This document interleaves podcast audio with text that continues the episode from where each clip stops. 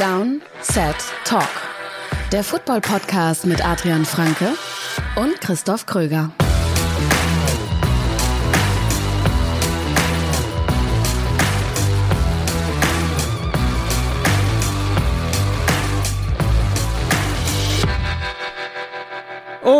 Und damit herzlich willkommen zur allerersten Folge Downset Talk. Das stimmt gar nicht, wir haben ja sogar schon Moon Talk gemacht, aber zur allerersten Donnerstag-Folge im Jahr 2023 von Downset Talk. Das ist der offizielle NFL-Podcast von The Zone und Spox mit mir, Christoph Kröger und Adrian Franke. Einen wunderschönen guten Tag. Ja, Moon Talk, nicht vergessen. Das war ja schon, das mhm. war ja schon im neuen Jahr. Wer es nicht gehört hat, kann das gerne nochmal nachholen. Wir sprechen aber natürlich über vieles auch heute nochmal. Worüber ich mit dir eigentlich sprechen wollte, nicht hier irgendwie, ja, äh, frohes Neues und ähm, Disgeplänkel. Ob du denn jetzt endlich mal äh, dem Darts verfangen bist, dem Darts-Sport? Also, ich hatte ja auch überlegt, ob ich dich fragen soll, ob deine Stimmbänder wiederhergestellt sind, nachdem ich dieses Video auf Twitter gesehen habe. Ja, ich war tatsächlich, ich war, meine Stimmbänder waren tatsächlich angeschlagen, weil ich habe nur eine sehr kurze Version dieses Videos gepostet. ähm, für alle, die es nicht gesehen haben.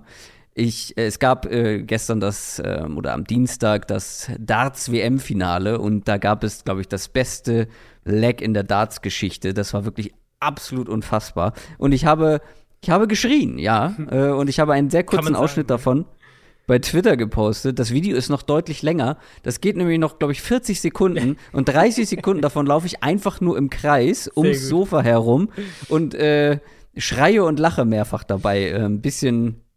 Ja, der Wahnsinn, der Wahnsinn, der Wahnsinn äh, ist da eingekehrt. Steht dir ins Gesicht geschrieben, ja. ja.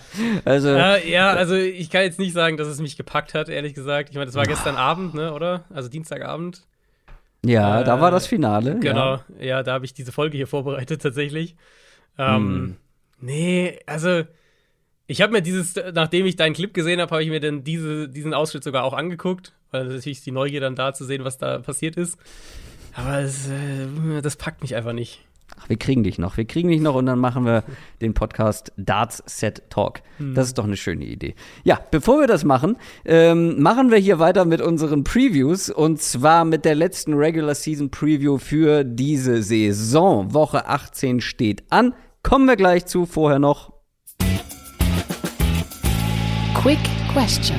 Eine schnelle Frage gestellt von einem Supporter bei Discord. Und zwar, ich, ich, ich bin es nicht, wirklich nicht. Sagt es ist er. nicht mein Burner-Account. Nein, Kröstoff. Mhm.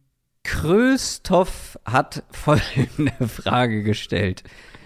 Es, es wirkt so jetzt so ein bisschen so, es, als müsste ich mir selber Questions ausdenken, weil keiner welche stellt. Genau, das wollte ich gerade sagen. Das ist aber genau das Gegenteil. Ja, genau, das wollte ich auch gerade sagen. Das gibt es ja manchmal so in, äh, dass, dass, dass du da so, so Mailbags, dass Leute Mailbags mit irgendwelchen Fake-Fragen befüllen, weil halt nicht genug kommt. Ähm, ich will nicht sagen, dass beim Radio auch mal Leute angerufen haben, so für Musikwünsche zum Beispiel, die dann aber am Ende der Redaktion saßen. Oh, ich hoffe, ich mache mir hier äh, irgendwie Feinde jetzt ähm, beim alten Unternehmen. Nein, Kröstoff hat gefragt, welcher Headcoach-Job, welchen Headcoach-Job würdet ihr eher nehmen? Panthers, Broncos, Colts. Für mich ist es relativ einfach, für dich auch? Ja, schon. Also, ich schätze, du würdest auch Panthers nehmen, oder? Richtig. Ja, ich meine, ich finde, man kann einen Case für die Colts machen, aber wenn wir Ownership mit einbeziehen, schwierig. Ich glaube nicht, dass ich zu den Colts und diesem Owner gehen wollen würde. Ähm, an sich haben die Colts ja, haben ja auch durchaus einiges an, an Qualität in diesem Kader. Sie werden wahrscheinlich den Nummer 5 Pick haben, vielleicht sogar noch höher, aber 5 wird es äh, ja sicher sein, ähm, oder ziemlich sicher, glaube ich, ganz sicher ist noch nicht, aber ziemlich sicher der fünfte Pick sein. Ähm, höchstens der sechste, weiter hinten nicht. Das heißt, draftmäßig sind sie relativ weit oben.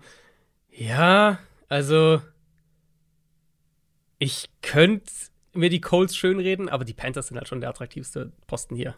Relativ klar auch. Hängt halt auch so ein bisschen davon ab, weil das, ich würde sagen, das Team mit dem meisten Talent und das wahrscheinlich beste Team potenziell sind dann immer noch die Broncos, aber du musst mhm. dich halt entscheiden, willst du, genau.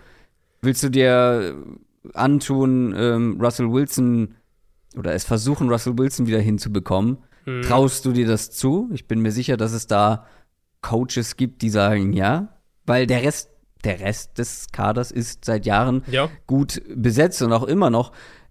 Bei Coles, nee, da fehlt mir halt nicht nur der Quarterback. Also da fehlt mir an zu vielen Ecken und Enden das junge Talent, was es bei den Panthers einfach so schon gibt. Da haben wir auch schon häufiger drüber gesprochen.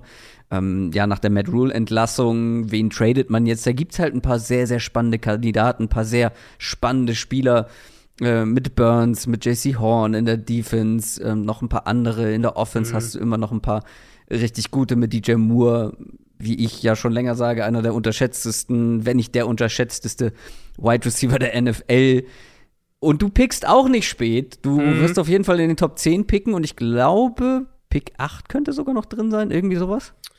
Äh, also Panthers sind ja Nummer 9 im Moment. Ähm, Genau. Wenn ich sie richtig sehe, ich meine, sie könnten, wenn sie 6 und 11 ist ja, Ja. quasi das Schlechteste, was passieren könnte, ähm, dann könnten sie noch mindestens zwei klettern. Ja, zwei könnten sie auf jeden Fall noch Ach, klettern. zwei sogar noch, okay. Sogar theoretisch sogar, wenn ich das hier richtig sehe, drei, weil Draft-Tiebreaker ist ja nicht irgendwelche, äh, sind ja nicht so Common Games oder was oder sowas oder, oder Conference Records, sondern Strength of, Str- Strength of Schedule. Und ähm, natürlich, je schwächer deiner ist, desto höher pickst du, weil desto schlechter bist du ja auch. Theoretisch, wenn ich das hier richtig sehe, könnten sie sogar noch auf den sechsten Platz klettern. Dann müssten natürlich Uh. sehr viele Teams vor ihnen, die nicht gut sind, gewinnen in Woche 18. Ähm, aber ja, sie sind, haben eine, äh, eine gute Chance, der irgendwo zwischen 7 und 9 werden sie wahrscheinlich landen am Ende. Und dann gibt es da vor ihnen ja auch noch ein paar Teams, die jetzt kein großes Interesse nach einem neuen Quarterback Es haben, ist nach halt- einem Rookie-Quarterback. Ja, das ist halt die Frage. Also, ich habe in meinen Takeaways diese Woche bei, bei Spox habe ich so einen, so einen ersten Mini-Mock, Top 5 Mock-Draft gemacht. Da es natürlich mehr darum geht, so die Dynamik mal, so ein bisschen Gefühl für die Dynamik zu kriegen. Nicht unbedingt so sehr um die, um die Spielernamen, die, wer da vielleicht gehen könnte. Und ich fand es dann schon so, je länger ich drüber nachgedacht habe, also die Texans werden einen nehmen, da gehen wir zumindest alle mal davon aus. Dann hast du eben, wenn die Texans überhaupt an 1 bleiben, das ist ja dann die andere Frage, weil die Texans kommen ja nachher noch dazu, die könnten ja auch noch den ersten Pick verspielen in dieser Woche 18, aber die werden wahrscheinlich einnehmen. Und dann hast du so diese, diese Picks Chicago, Seattle, Arizona, wenn es in dieser Reihenfolge bleibt, ähm, vor den Colts. Und diese drei sind ja so ein bisschen der potenzieller Trade-Sweet Spot, um halt vor die Colts zu kommen. Und dann hast du natürlich dahinter Colts, Lions, Falcons, Panthers. Also vier Teams potenziell, die sich, wenn, je nachdem natürlich, wie die die Quarterback-Klasse sehen und so, aber die sich halt vielleicht dann irgendwie um den Nummer zwei Quarterback so ein bisschen kloppen. Also das könnte schon eine interessante Dynamik werden, dann äh, im April bzw. im Mai, wer da äh, vielleicht nach vorne möchte. Es wird aber wahrscheinlich auch dieses Jahr wieder welche geben, wo wir sagen, ja, Ja. ihr müsstet eigentlich einen Quarterback Ja, draften, genau. die aber selber sagen, nee, warum? Ja. Wir, haben, wir haben noch einen, so ungefähr. Ja, da oder gibt's ja halt- jedes Jahr irgendwie. Oder halt eher noch ein Jahr abwarten. Ich meine, die werden Ja. alle neue, äh, neuen Headcoach haben. Gut, nicht neuen Mit Jared GM. Goff hätten wir es fast in die Playoffs geschafft. Genau, die Warum Lions. nicht mit ihm weitermachen? Die Lions könnten so ein Kandidat sein, die sagen, ja, wir sehen jetzt da nicht irgendwie einen, wo wir jetzt total überzeugt sind. Ähm, ich glaube, die Colts sind halt ein Kandidat, um richtig aggressiv zu sein im Draft, weil die, weil der Owner da halt dahinter sein wird. Und wenn Chris Ballard als GM bleibt, hat der ja eine super kurze Leine. Also der muss ja schnell irgendwie Erfolg liefern und ähm, ich glaube, die sind halt ein Kandidat, um aggressiv hochzugehen und die Panthers halt eben auch, weil die Panthers haben jetzt auch mehrfach diese Veteran Quarterback Schiene gefahren. Jetzt haben sie Matt Rule entlassen. Ich glaube auch da, dass der Owner da durchaus dahinter ist, dass die jetzt einen, einen aufregenden jungen Quarterback da irgendwie reinkriegen. Ja, und selbst unabhängig von dieser Situation würde ich die Panthers nehmen, weil da sehe ich das Team noch, oder ich finde das Team einfach ähm, talentierter, mit mehr Potenzial. Ja. Zumindest Stand jetzt. Also, wir nehmen beide die Panthers. Ich bin gespannt, wen ihr nehmen würdet. Und damit kommen wir zu den News. News aus der NFL. Ihr werdet wahrscheinlich alle mitbekommen haben. Damon Hamlin, Damon Hamlin von den Bills, der Safety, ist im Spiel gegen die Cincinnati Bengals Monday Night zusammengebrochen, ist nach wie vor im Krankenhaus und befindet sich auch nach wie vor in einem kritischen Zustand. Und die neueste Meldung ist jetzt, ähm, was das Sportliche angeht, das Spiel wird nicht mehr diese Woche stattfinden. Genau, also ich schätze, die Szene hat jeder, der sie sehen will, mittlerweile gesehen. Ähm, die Higgins eben nach einem Catch rennt in Damar Hamlin rein, den Safety von den Bills. Sieht eigentlich sehr normal aus. Hamlin steht auch auf nach der Kollision und bricht dann halt so zu, direkt wieder zusammen. Er hat bei der Szene einen Herzstillstand durch diesen Impact eben erlitten und musste auch mehrfach wiederbelebt werden. Jetzt eben ist er im künstlichen Koma aktuell. Sauerstoffwerte und so haben sich wohl ein bisschen verbessert, aber viel mehr Updates gibt es auch noch nicht und das kann natürlich auch noch dauern, bis wir dann richtige Updates bekommen. Ich fand's eindrücklich, auch weil es das erste Mal in der NFL, so dass ich es zumindest erlebt habe, ähm, war, dass wirklich so eine Linie gezogen wurde. Weil ich meine, wir kennen, das, eigentlich irgendwo kennen wir es ja so ein bisschen, hat es bestimmt jeder schon mal gesehen in dem Spiel. Spieler verletzt sich schwer, oft ist es eine Kopfsache, Gehirnerschütterung, irgendwie sowas, ähm, oder auch eine Nackengeschichte, wird vielleicht sogar vom Krankenwagen vom Feld gefahren und ein paar Minuten später geht das Spiel weiter. Also das haben wir, wenn, wir, wenn jemand zwei, drei Jahre ja. Football schaut, hat das jeder schon mal gesehen. Ja. Was vielleicht auch hier passiert wäre, wo ja aber wohl beide Teams klar gemacht haben, dass sie nicht weiterspielen werden. Die Liga, muss man sagen, bestreitet das, dass es irgendwie eine Anweisung gab, weiterzuspielen. Ähm, bei der Übertragung äh, wurde das mehrfach gesagt, so nach dem Motto, jetzt äh, hier, wir haben jetzt das Update, diese Spieler sollen sich wieder aufwärmen. Dazu ist es nicht gekommen und das war das erste Mal, dass dieses, die Show muss weitergehen, außer Kraft gesetzt wurde. Ähm, in einem absoluten Marquee-Matchup, Monday Night, massive Playoff-Implikationen, eine Woche vor Ende der Regular Season. Du hast gesagt, diese Woche wird es nicht fertig gespielt oder nicht wiederholt, dieses Spiel. Das heißt, du hast eigentlich keine Zeit, um es noch anderweitig mhm. nachzuholen, weil jetzt, wir sind in Woche 18, entweder musst du die Playoffs verschieben, wenn du das dann noch nachholen möchtest. Und alles hat irgendwie auf einmal keine Rolle gespielt. Und ich fand das sehr gut, dass man hier eine Linie mal ziehen konnte, äh, dass man nicht nur eben nicht weitergespielt hat, sondern ich glaube, wenn man die also wenn man die Gesichter der Spieler auch auf dem Feld gesehen hat, dann glaube ich, wäre das sowieso keine Option gewesen, weiterzuspielen. Sondern halt auch, dass man das Spiel nicht am, dann am Dienstag oder Mittwoch nachgeholt hat, sondern wirklich dieser ganze Apparat mal zum Stillstand gekommen ist, um sich eben auf, auf Hamlin, der jetzt nach wie vor um sein Leben kämpft, auch wenn wir jetzt vorsichtig positive Nachrichten haben, ähm, aber nach wie vor in einer kritischen Situation ist, um sich darauf zu fokussieren, aber auch um dem, den Spielern, die das miterlebt haben, die sicher jetzt die zu verschiedenen vielen verschiedenen Schweregraden traumatisiert sind auch von dieser Situation, um denen auch Zeit zu geben und die Möglichkeit ja. eben, das zu verarbeiten. Und das heißt natürlich nicht, dass dann irgendwie jetzt so nach dem Motto, jetzt ist dann auch gut, ne, Sonntag spielen sie wieder und fertig und alles erledigt. Ja, die Liga ist immer noch jetzt in der Situation, dass es ja irgendwie weitergehen muss an irgendeinem Punkt.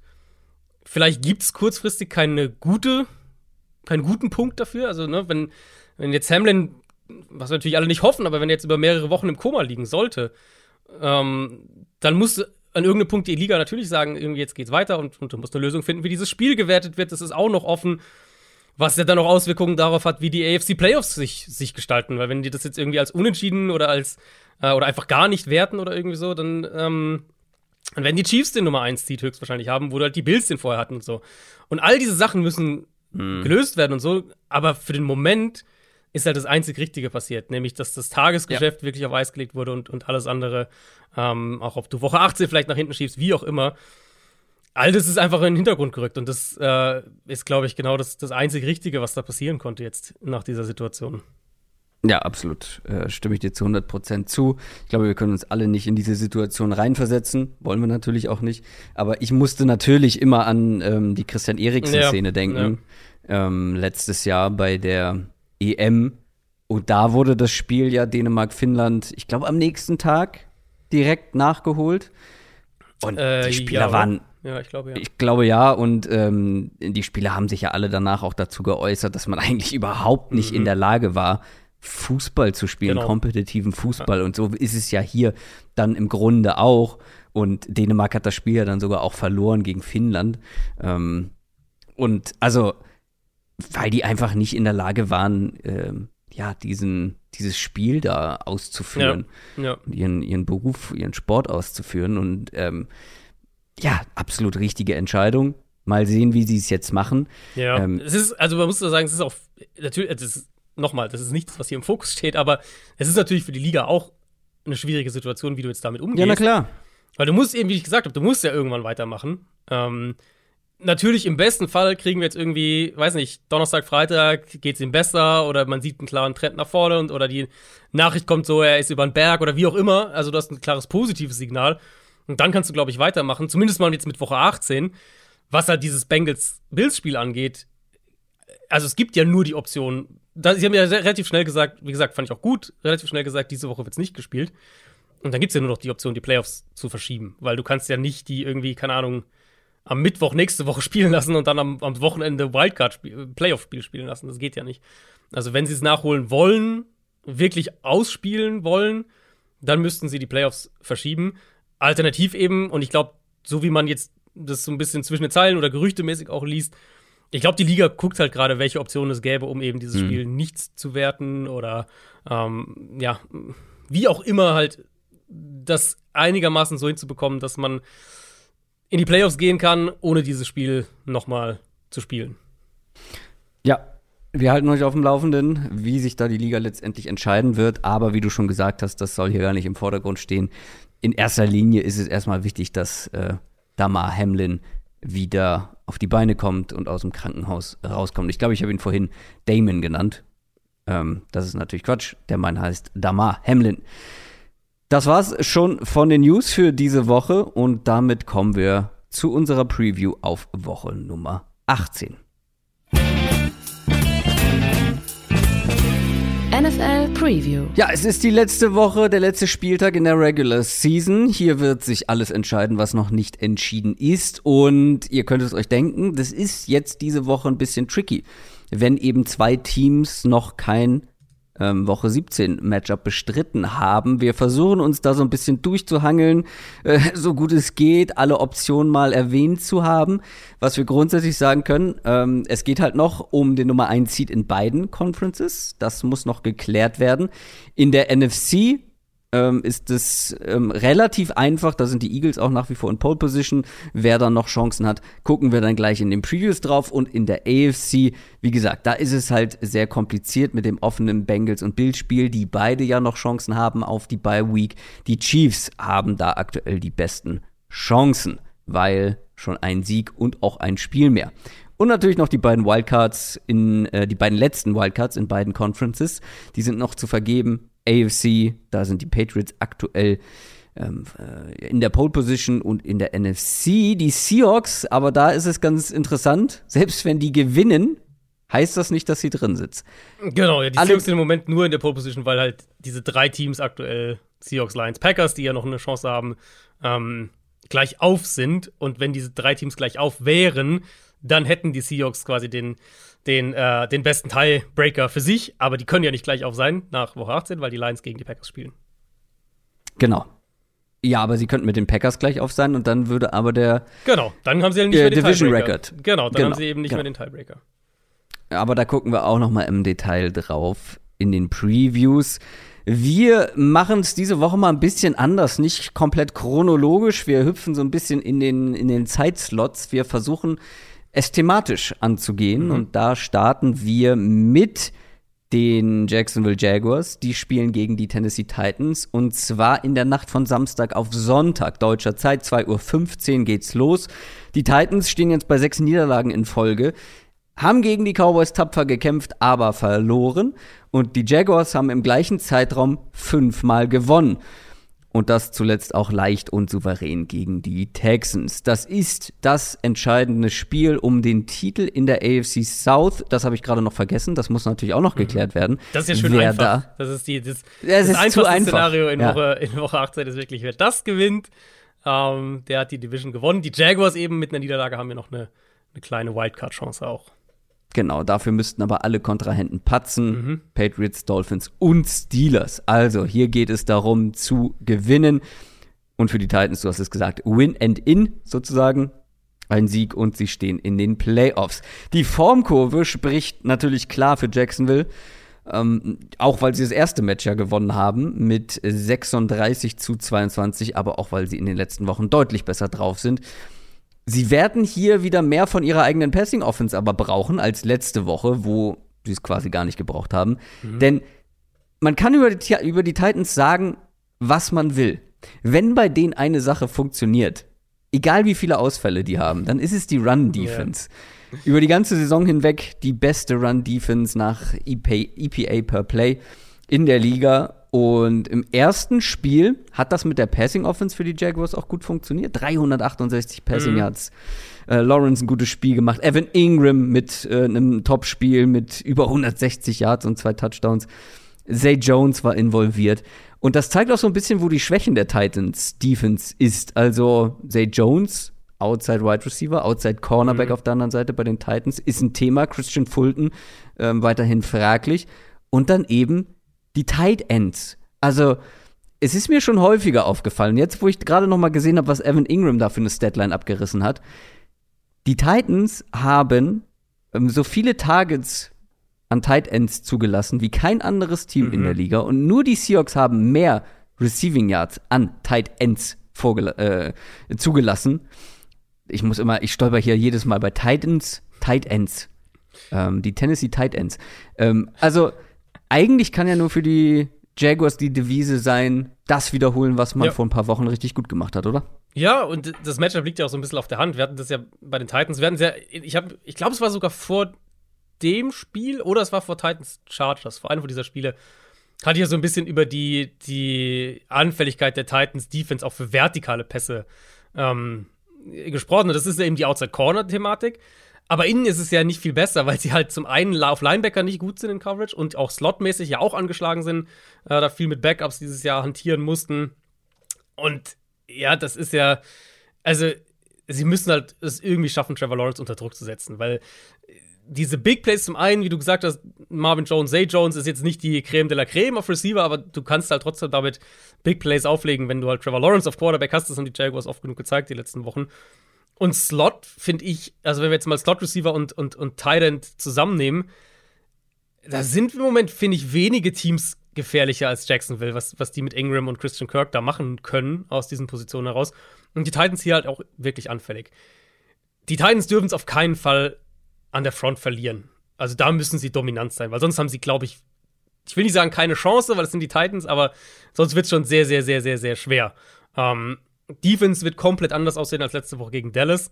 Da haben ja, unterm Strich hat ja, glaube ich, noch ein Starter gespielt in der Defense, Kevin Byard. Ansonsten haben die entweder tatsächlich auch verletzt oder halt Leute geschont für eben jetzt dieses Spiel diese Woche. Simmons hat unter anderem nicht gespielt, Audrey hat nicht gespielt. Die werden beide wieder spielen. Audrey hat am Dienstag auch schon voll trainiert, genau wie Derrick Henry auch in der Offense. Also die werden spielen. Amani Hooker und Christian Fulton könnten auch beide wieder spielen. Also das wird vom, von der Qualität her ganz, ganz anders sein als, äh, als letzte Woche gegen die Cowboys. Und ich finde, gerade was, also gerade an der Front fand ich das echt beeindruckend gegen Dallas, weil die Titans halt mit, mit so einer Backup-Front im Prinzip ja. Dallas echt teilweise ordentlich zugesetzt haben an der Line of Scrimmage. Und das wird jetzt hier eine ganz andere Qualität natürlich sein. Was das Run-Game angeht, hast du schon gesagt, es war ja auch in dem Woche 14-Spiel eben so zwischen den beiden. Da, das haben die Titans quasi komplett abgemeldet. Ähm, Pass Rush war nicht so gut in dem Spiel, aber da hat auch der Nico Audrey noch gefehlt. Und das ist ein wichtiger Bestandteil dieses Titans Pass Rush, der ja sehr darauf ausgelegt ist, so die Pocket zusammen zu pushen. Und Audrey ist da halt neben Simmons der wichtige Spieler in dieser Front. Und, und der wird jetzt wieder mit dabei sein. Wir sind jetzt in Woche 18, ich werde euch jetzt nichts Neues mehr über die Teams erzählen, wenn ich jetzt sage, die Titans müssen halt die Line of Scrimmage defensiv gewinnen. Jaguars haben ah ja, ihren Left Tackle verloren, Cam Robinson, der war zum Beispiel noch dabei in dem letzten Spiel. Mhm. Das macht jetzt diese Line noch mal ein bisschen wackeliger und ich könnte mir schon vorstellen, dass die Titans da auch vom Matchup her ansetzen können und ja, oder sagen wir es anders, ansetzen müssen, weil wenn sie Lawrence, also Run-Game stoppen, okay, aber wenn sie Lawrence nicht unter Druck setzen können und die Jaguars wieder Big Plays im, im Passspiel haben, dann wird es die Titans Offense halt in eine Situation bringen, wo sie, glaube ich, nicht mitgehen können.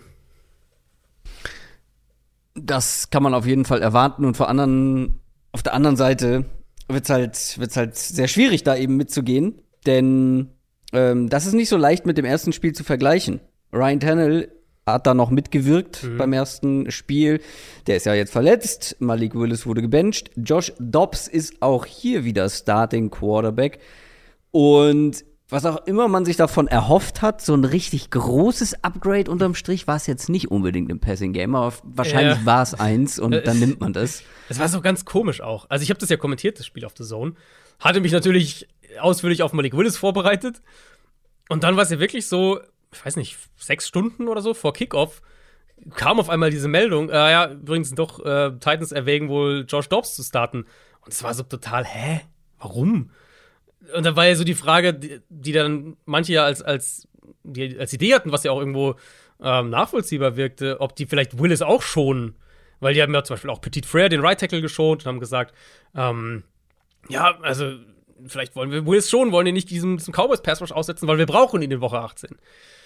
Und die andere Theorie war halt, ob sie Josh Dobbs mal sehen wollten, der ähm, erst, ich glaube, acht Tage, zehn Tage im Team war.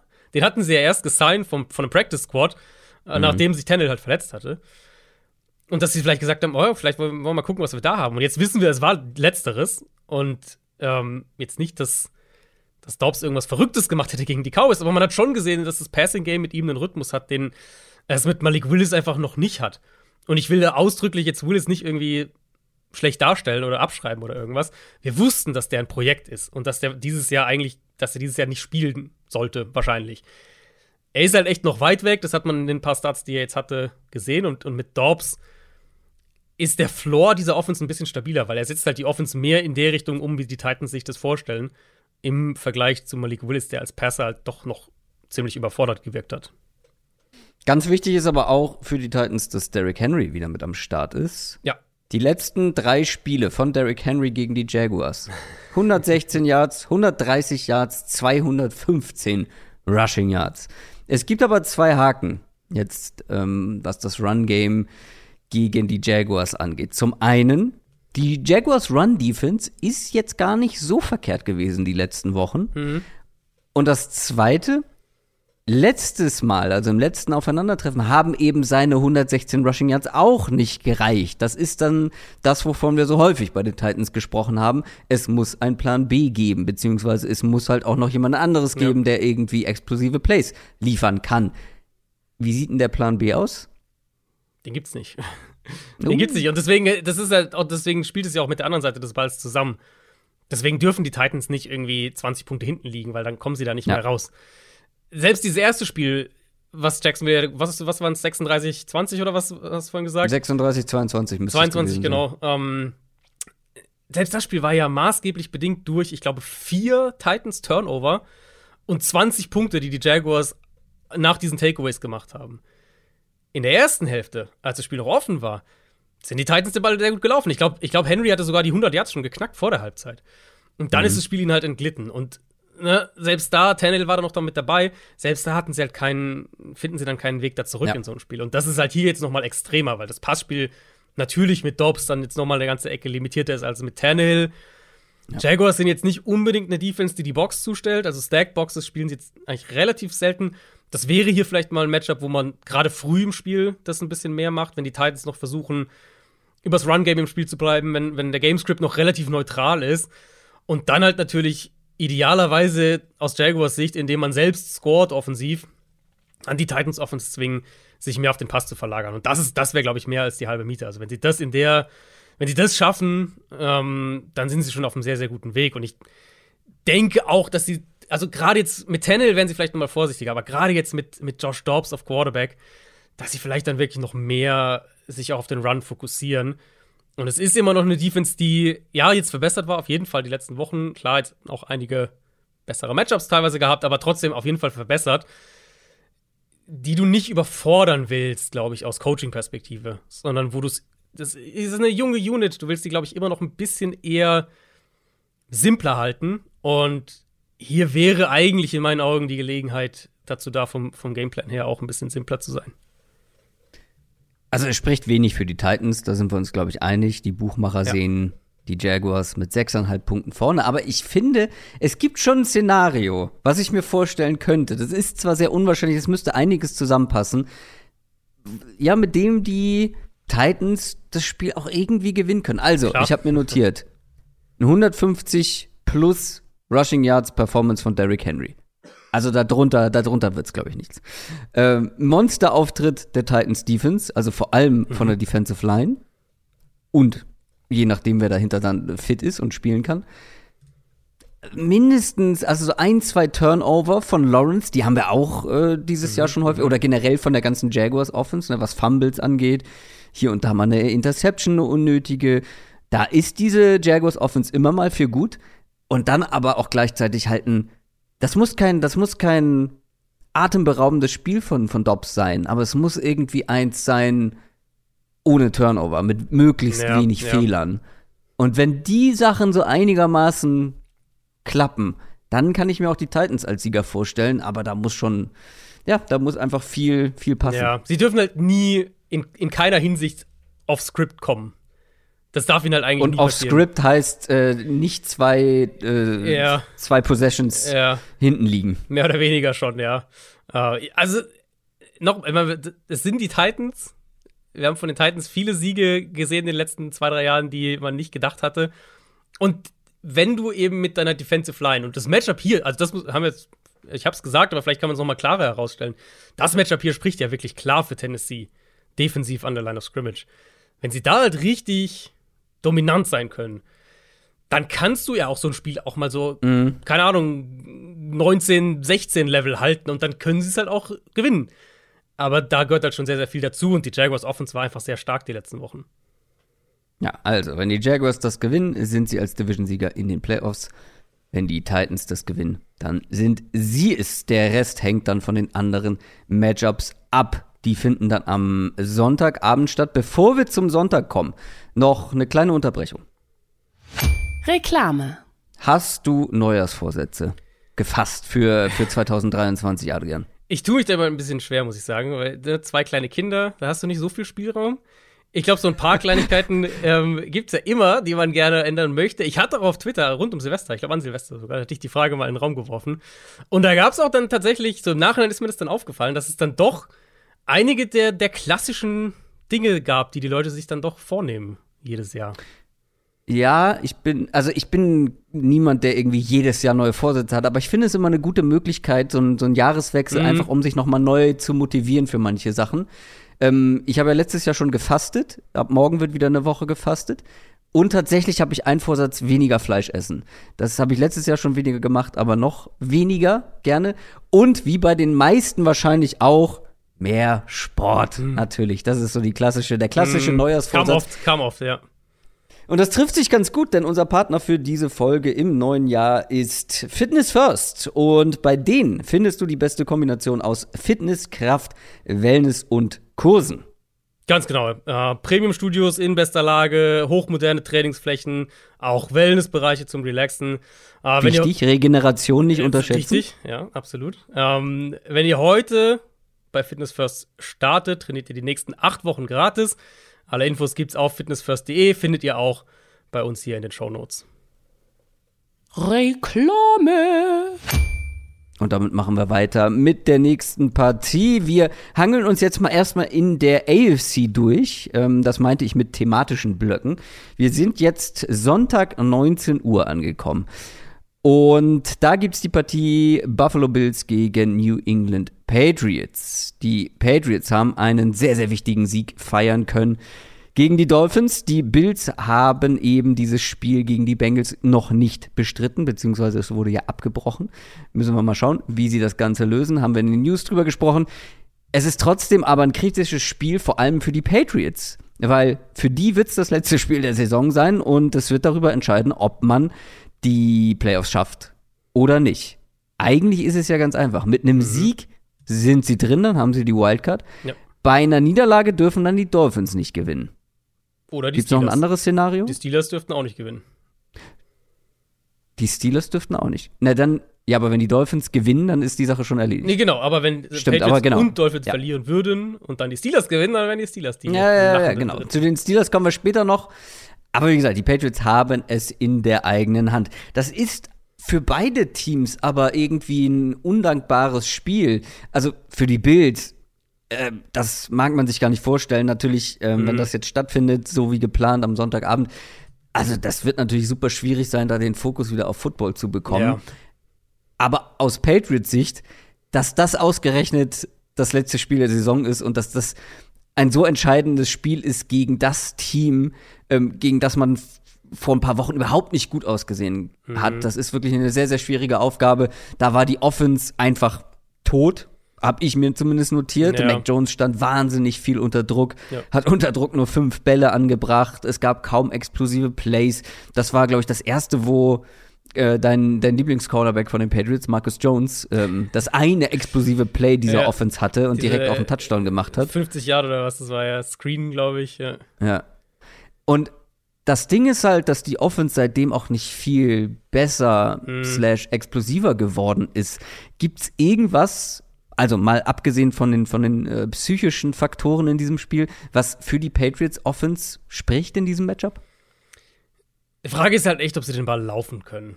Gegen eine Bills-Front, die meistens sehr gut darin ist, den Run zu stoppen. In diesem ersten Spiel war das Run-Game ja weitestgehend kein Faktor. Vor allem, ich bin auch noch mal zu dem Spiel ein bisschen gegangen, vor allem hattest du halt selten Plays, wo du den Eindruck hattest, da funktioniert jetzt strukturell was oder die Patriots kontrollieren die Line of Scrimmage, sondern eher war es noch Ramondre Stevenson, war es, glaube ich, der Running Back in dem Spiel, der, der Ja.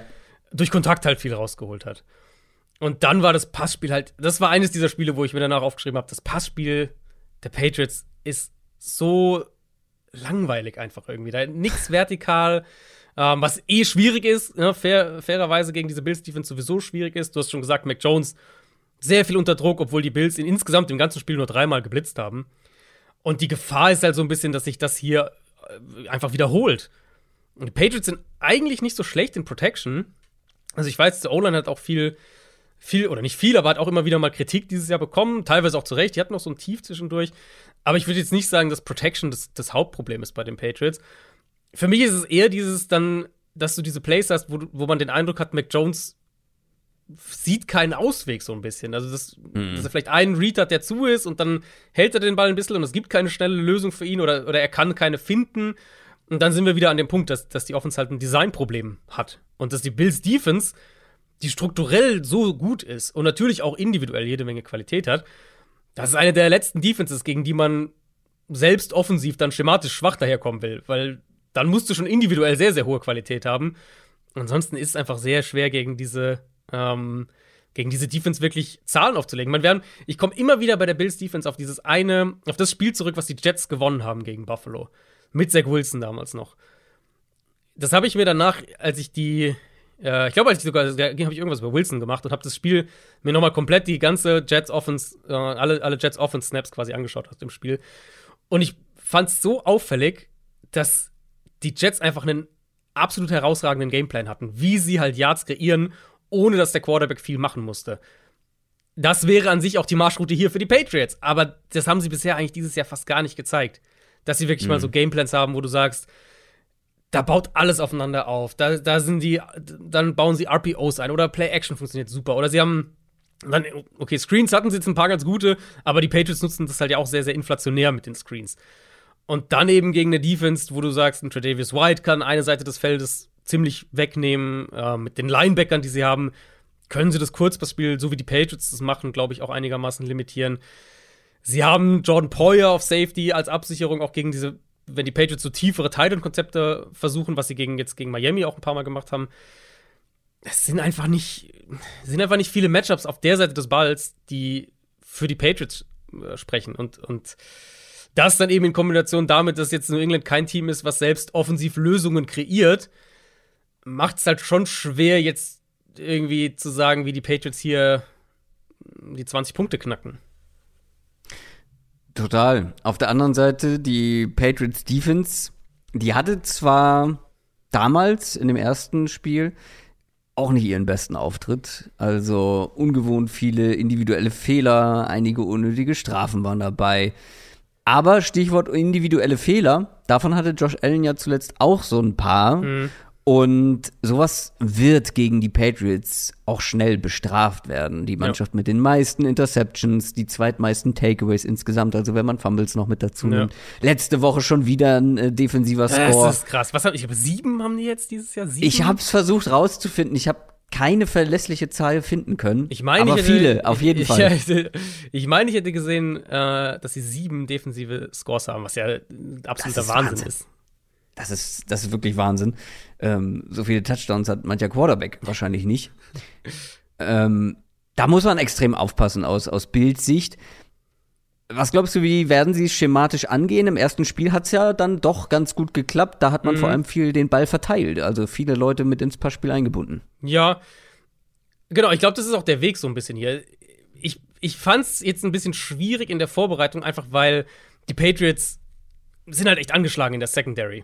Und jetzt wissen wir, was die Patriots ja eigentlich machen wollen, ist viel Man-Coverage spielen, ist viel, ähm, ja, selbst so ein bisschen der Bully sein auf der defensiven Seite des Balls. das geht halt nicht, wenn du nicht die Coverage-Qualität hast. Und das macht es halt so ein bisschen schwierig, diese, das Spiel zu prognostizieren. Ich habe aber auch mal geguckt, dann noch mal, was sie in dem ersten Matchup gemacht haben. Ähm, zum einen fand ich es auffällig, dass sie sehr variabel sein wollten. Sie haben auch da einiges an Man-Coverage gespielt, aber sie haben es ganz gut gemixt und vor allem im Pass-Rush waren sie sehr variabel. Sie haben viel, das fand ich auffällig, viel mit einem Dreimann-Rush gearbeitet. Was, glaube ich, den Effekt halt, oder der erhoffte Effekt daraus eben ist, dass Allen den Ball länger hält. Und das hat teilweise auch geklappt. Er hat teilweise den Ball dann auch länger gehalten. Und das ist eben, das kann ein Rezept sein, um Allen eben dazu zu bringen, in diesen Chaos-Modus zu schalten. Was wir jetzt ja ein paar Mal auch hatten. Du, ja. Allen geht zum ersten Read, der ist zu, zweiter ist zu, okay, die Pocket bricht zusammen, weil die O-Line ist nicht so gut. Und dann fängt er an, halt irgendwie was Verrücktes zu machen oder fängt halt an, irgendwie zu scramblen oder keine Ahnung oder versucht irgendwelche Pässe, die er nicht versuchen sollte. Ich könnte mir vorstellen, dass das die Überlegung in dem ersten Matchup auch war, auf Seiten der Patriots. Jetzt ist eben die Frage, wie viel Spielraum haben sie in der Secondary hier? Gegen die Dolphins haben Marcus Jones hat nicht gespielt, Jalen Mills ja auch nicht, Sean Wade auch nicht. Jack Jones, der Rookie Corner, der eine ziemlich gute Saison auch hatte, den haben sie letzte Wo letztes Wochenende auf Injured Reserve gepackt. Also der wird nicht mehr spielen, es sei denn, die Patriots schaffen es in den Super Bowl. Dann könnte er theoretisch noch, aber sonst nicht mehr. Könnte also echt sein, dass die Patriots hier mit einer sehr klar dezimierten, vor allem Cornerback-Gruppe ähm, an den Start gehen. Und dann stößt man natürlich an Grenzen, was die Möglichkeiten überhaupt angeht, inwieweit du gegen diese Bills Offense Man Coverage spielen kannst. Wenn du halt keine Cornerbacks mhm. hast, die Dix und Davis und so weiter und McKenzie covern können, ja, dann ist es halt schwierig. Ähm, und sie hatten ja eben im ersten Spiel genau damit auch schon Probleme. Genau. Und jetzt ist oder? die Qualität halt eher noch mal ein bisschen runtergegangen. Oder was? Ja, genau. Ein bisschen. Die Qualität ist deutlich runtergegangen, wenn, die, wenn da jetzt mehrere noch ausfallen. Ja. Und dann hast du auf der anderen Seite aber halt hast du dieses Mismatch an der Line. Weil Bills O-Line, haben wir jetzt oft genug drüber gesprochen, das ist die klar definierbare Schwachstelle bei Buffalo. Und die Patriots Front die letzten Wochen auch war richtig, richtig stark. Also, ja das muss man schon nochmal herausstellen, auch von mehreren Leuten. Uche habe ich jetzt schon ein paar Mal ähm, betont, Matt Judo natürlich sowieso auch. Aber das ist wirklich. Letzte Woche ja auch wieder, ne? Ja, genau. Also eigentlich durch die Bank weg ist das eine, eine starke Unit. Ja. ja. Und deswegen, ich glaube, das ist schon noch grundsätzlich der Gameplan hier wieder aus Patriots Perspektive. Den Line of Scrimmage kontrollieren, zu versuchen, im Pass Rush kreativ zu werden, ohne jetzt viel blitzen zu müssen. Und dann halt gucken, ob du es schaffst, dass Allen vielleicht anfängt, so ein bisschen wild zu spielen, wo er halt die Tendenz dazu hat, er ja einfach. Ich glaube, das ist aus übergreifender Perspektive schon äh, der Patriots Gameplan, weil du musst es natürlich defensiv Low Scoring halten. Wenn ich, also wenn ich jetzt sage, auf der einen Seite, ich, ich weiß nicht, ob ich glaube irgendwie nicht, dass die Patriots über 20 gehen, dann musst du es natürlich Low Scoring halten, weil sonst ähm, hast du wahrscheinlich mit deiner Offense hier schlechte Karten. Es ist quasi deckungsgleich zum Spiel eben ähm, Jaguars Titans. Es spricht sehr wenig für die Patriots. Ähm, die Buchmacher sehen Buffalo mit siebeneinhalb Punkten vorne. Es ist halt aber auch noch dieser psychische Faktor irgendwie, genau, ja. der das, eine Rolle spielen ja. wird. Wie sehr ist der Fokus weg? Wir wissen es nicht, aber es wird irgendwie ein Faktor sein. Vielleicht ist es mhm. auch ein Faktor hier, wir, wir spielen für unseren äh, Safety und ähm, es ist noch mal irgendwie noch ein stärkerer Teamverbund da, noch mal irgendwie eine Art sein, ja. der Motivation kann ja auch sein. Kann auch sein. Mal, äh, die auch etwas ähm, äh, ja, vergleichen ist in dem Fall immer schwierig, aber auch hier nochmal der Verweis auf Dänemark, die dann einfach mhm. da durchs äh, Turnier gemarschiert sind und fast ins Finale gekommen sind. Also vielleicht kann das auch noch irgendwie wo das freisetzen. Das kann man halt aber nicht analysieren, nee. vor allem nicht vorher. Und vor allem wird sich ja höchstwahrscheinlich die Sachlage nochmal ändern. Also jetzt nicht, was Damar Hamlin angeht, ähm, sondern, also hoffentlich wird sich da auch die Sachlage ändern. Wir kriegen irgendwie positive Nachrichten, das wäre natürlich toll. Aber die Sachlage wird sich ja auch dahingehend ändern, dass die NFL bis zu diesem Spiel eine Entscheidung getroffen haben wird, was ähm, das Bengals-Bills-Spiel angeht. Und genau. wenn die Entscheidung ist, dieses Spiel wird nicht nachgespielt, wiederholt, wie auch immer, und die Chiefs, das haben wir jetzt noch nicht gesagt, die Chiefs, die spielen ja schon am Samstag. Das heißt, wenn Kansas City am Samstag gewinnt, das Bengals-Bills-Spiel nicht nachgeholt wird, dann ist der Nummer 1 Seed ja weg. Dann haben die Chiefs den Nummer 1 Seed. Ähm, wenn die Liga das so Auch wenn es als unentschieden gewertet wird? Ja. Also die, Chiefs wären ja dann 14 und 3 und die Bills 12, 3 und 1. Und dann könnten mhm. sie ja höchstens noch auf 13 Siege kommen. Stimmt, ja. Ähm, genau, deswegen, wenn das halt, wenn das sozusagen der, der Outcome bis Sonntag wäre, Chiefs gewinnen am Samstag, die Liga sagt, mhm. Bengals Bills wird unentschieden gewertet, wie auch immer, nicht gewertet, keine Ahnung. Ähm, dann könnten wir hier halt auch ein komplett anderes Spiel bekommen. Dann Ja, haben ja. wir vielleicht ein Spiel, wo die Bills ihre Starter schonen, weil sie wissen, wir müssen in der. Wildcard-Runde dran. Ran. Äh, Da werden halt, äh, da werden die Dolphins und Steelers richtig kotzen, Ja. aber das wird den Bills egal sein. Bills egal, ja, glaube ich auch. Ähm, also, ja, äh, hatte ich hier noch einen Punkt? Ich glaube, ich hatte hier noch einen Punkt. Oder? Waren wir durch? Also, was ich noch hinzufügen würde, ist, oder nochmal unterstreichen würde, ist, auch das Special Team der Patriots kann immer mal punkten. Die Defense Ja. kann immer mal Ja. punkten, haben wir drüber gesprochen. Und wenn die Bills Offense nur so ein bisschen anfängt zu wackeln, aus welchen Gründen auch immer, und die Patriots Defense hier einen richtig starken Auftritt hat, also mal unabhängig davon, ob sie jetzt mit äh, ihren Startern spielen oder nicht, es kann auch ähnlich auch wie bei den Titans. Wenn alles funktioniert, kann das ein sehr hässliches Spiel werden für den Favoriten. Ja, das Szenario gibt es auf jeden Fall. Und wie du gesagt hast, also was ja eben wirklich ein Faktor ist, jetzt unabhängig von, sie schonen vielleicht Leute oder nicht, wir wissen ja einfach nicht, wie das Team damit umgeht, mit dieser ganzen Situation. Und das Ja. kann, kann auch niemand, das können sie selber wahrscheinlich nicht mal vorhersagen Nee. jetzt vor diesem Spiel. Machen wir weiter mit dem Konkurrenzspiel mit den Miami Dolphins. Auf die kommt es auch noch an. Die spielen gegen die New York Jets. Die Dolphins haben jetzt fünf Niederlagen in Folge kassiert und ähnlich formschwach oder um genau zu sein, genauso formschwach sind die Jets unterwegs. Das sind zwei Teams, denen ist so richtig die Luft ausgegangen im, in der zweiten Saisonhälfte oder jetzt im Endspurt, beziehungsweise die Quarterbacks sind ihnen auch irgendwo ausgegangen. Ich habe nochmal nachgeschaut. Ähm, es tut mir jetzt leid für alle Fans dieser beiden Teams, weil es klingt sehr, sehr bitter. Vor Woche 12 hatten die Dolphins eine Playoff-Wahrscheinlichkeit von 91 Prozent. Hm. Die Jets lagen bei 41 Prozent, also auch nicht gerade wenig. Ja. Und jetzt sind die Jets mittlerweile eliminiert und die Dolphins sind bei 42 Prozent. Also Ja. es ist noch möglich, diese Saison dann irgendwie doch noch zu retten. Ein Sieg ist aber Pflicht. Anders geht es nicht. Also man muss darauf hoffen, dass die Patriots verlieren, Genau. aber man muss selber gewinnen. Und auch wenn man jetzt denkt, naja, für die Jets geht es ja hier um nichts mehr. Ich glaube, dass das hier aus mehreren Gründen für die Dolphins schwierig wird. Also zum einen natürlich die Quarterback-Situation. Wer spielt da überhaupt? Also Tour weiterhin raus. Mhm. Teddy Bridgewater hat sich den kleinen Finger ausgekugelt. Der ist noch Gebrochen. fraglich. Brauchen sogar, glaube ich. Also ich habe nur dislocated gelesen. Also auf jeden Fall, Gebrochen? auf jeden Fall Finger an der Wurfhand. Ich dachte, er wäre sogar gebrochen, aber es ist auf jeden Fall Finger an der Wurfhand. Schmerzhaft auf Klingt jeden jetzt Fall. eher nicht so, als würde er spielen. Ähm, Mhm. Ja.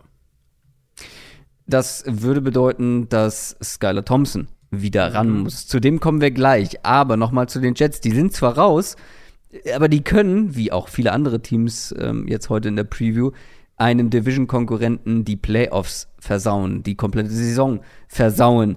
Und die Defense spielt ja auch eigentlich immer noch gut. Letzte Woche, ja, okay, war nicht das beste Spiel gegen die Seahawks.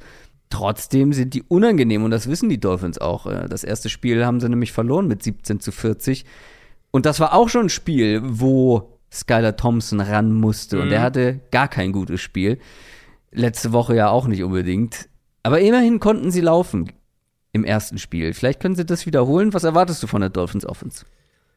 Ja, ich glaube, das wird sehr, sehr schwierig. Ähm, ich weiß nicht, ob sie das nochmal wiederholen können, ob sie den Ball nochmal so laufen können gegen diese Jets-Front. Ich denke, die Jets werden gut Druck machen können. Die Dolphins ja auch neben der Quarterback-Position angeschlagen. Armstead hat letzte Woche nicht gespielt. Da muss man gucken, ob der spielen kann.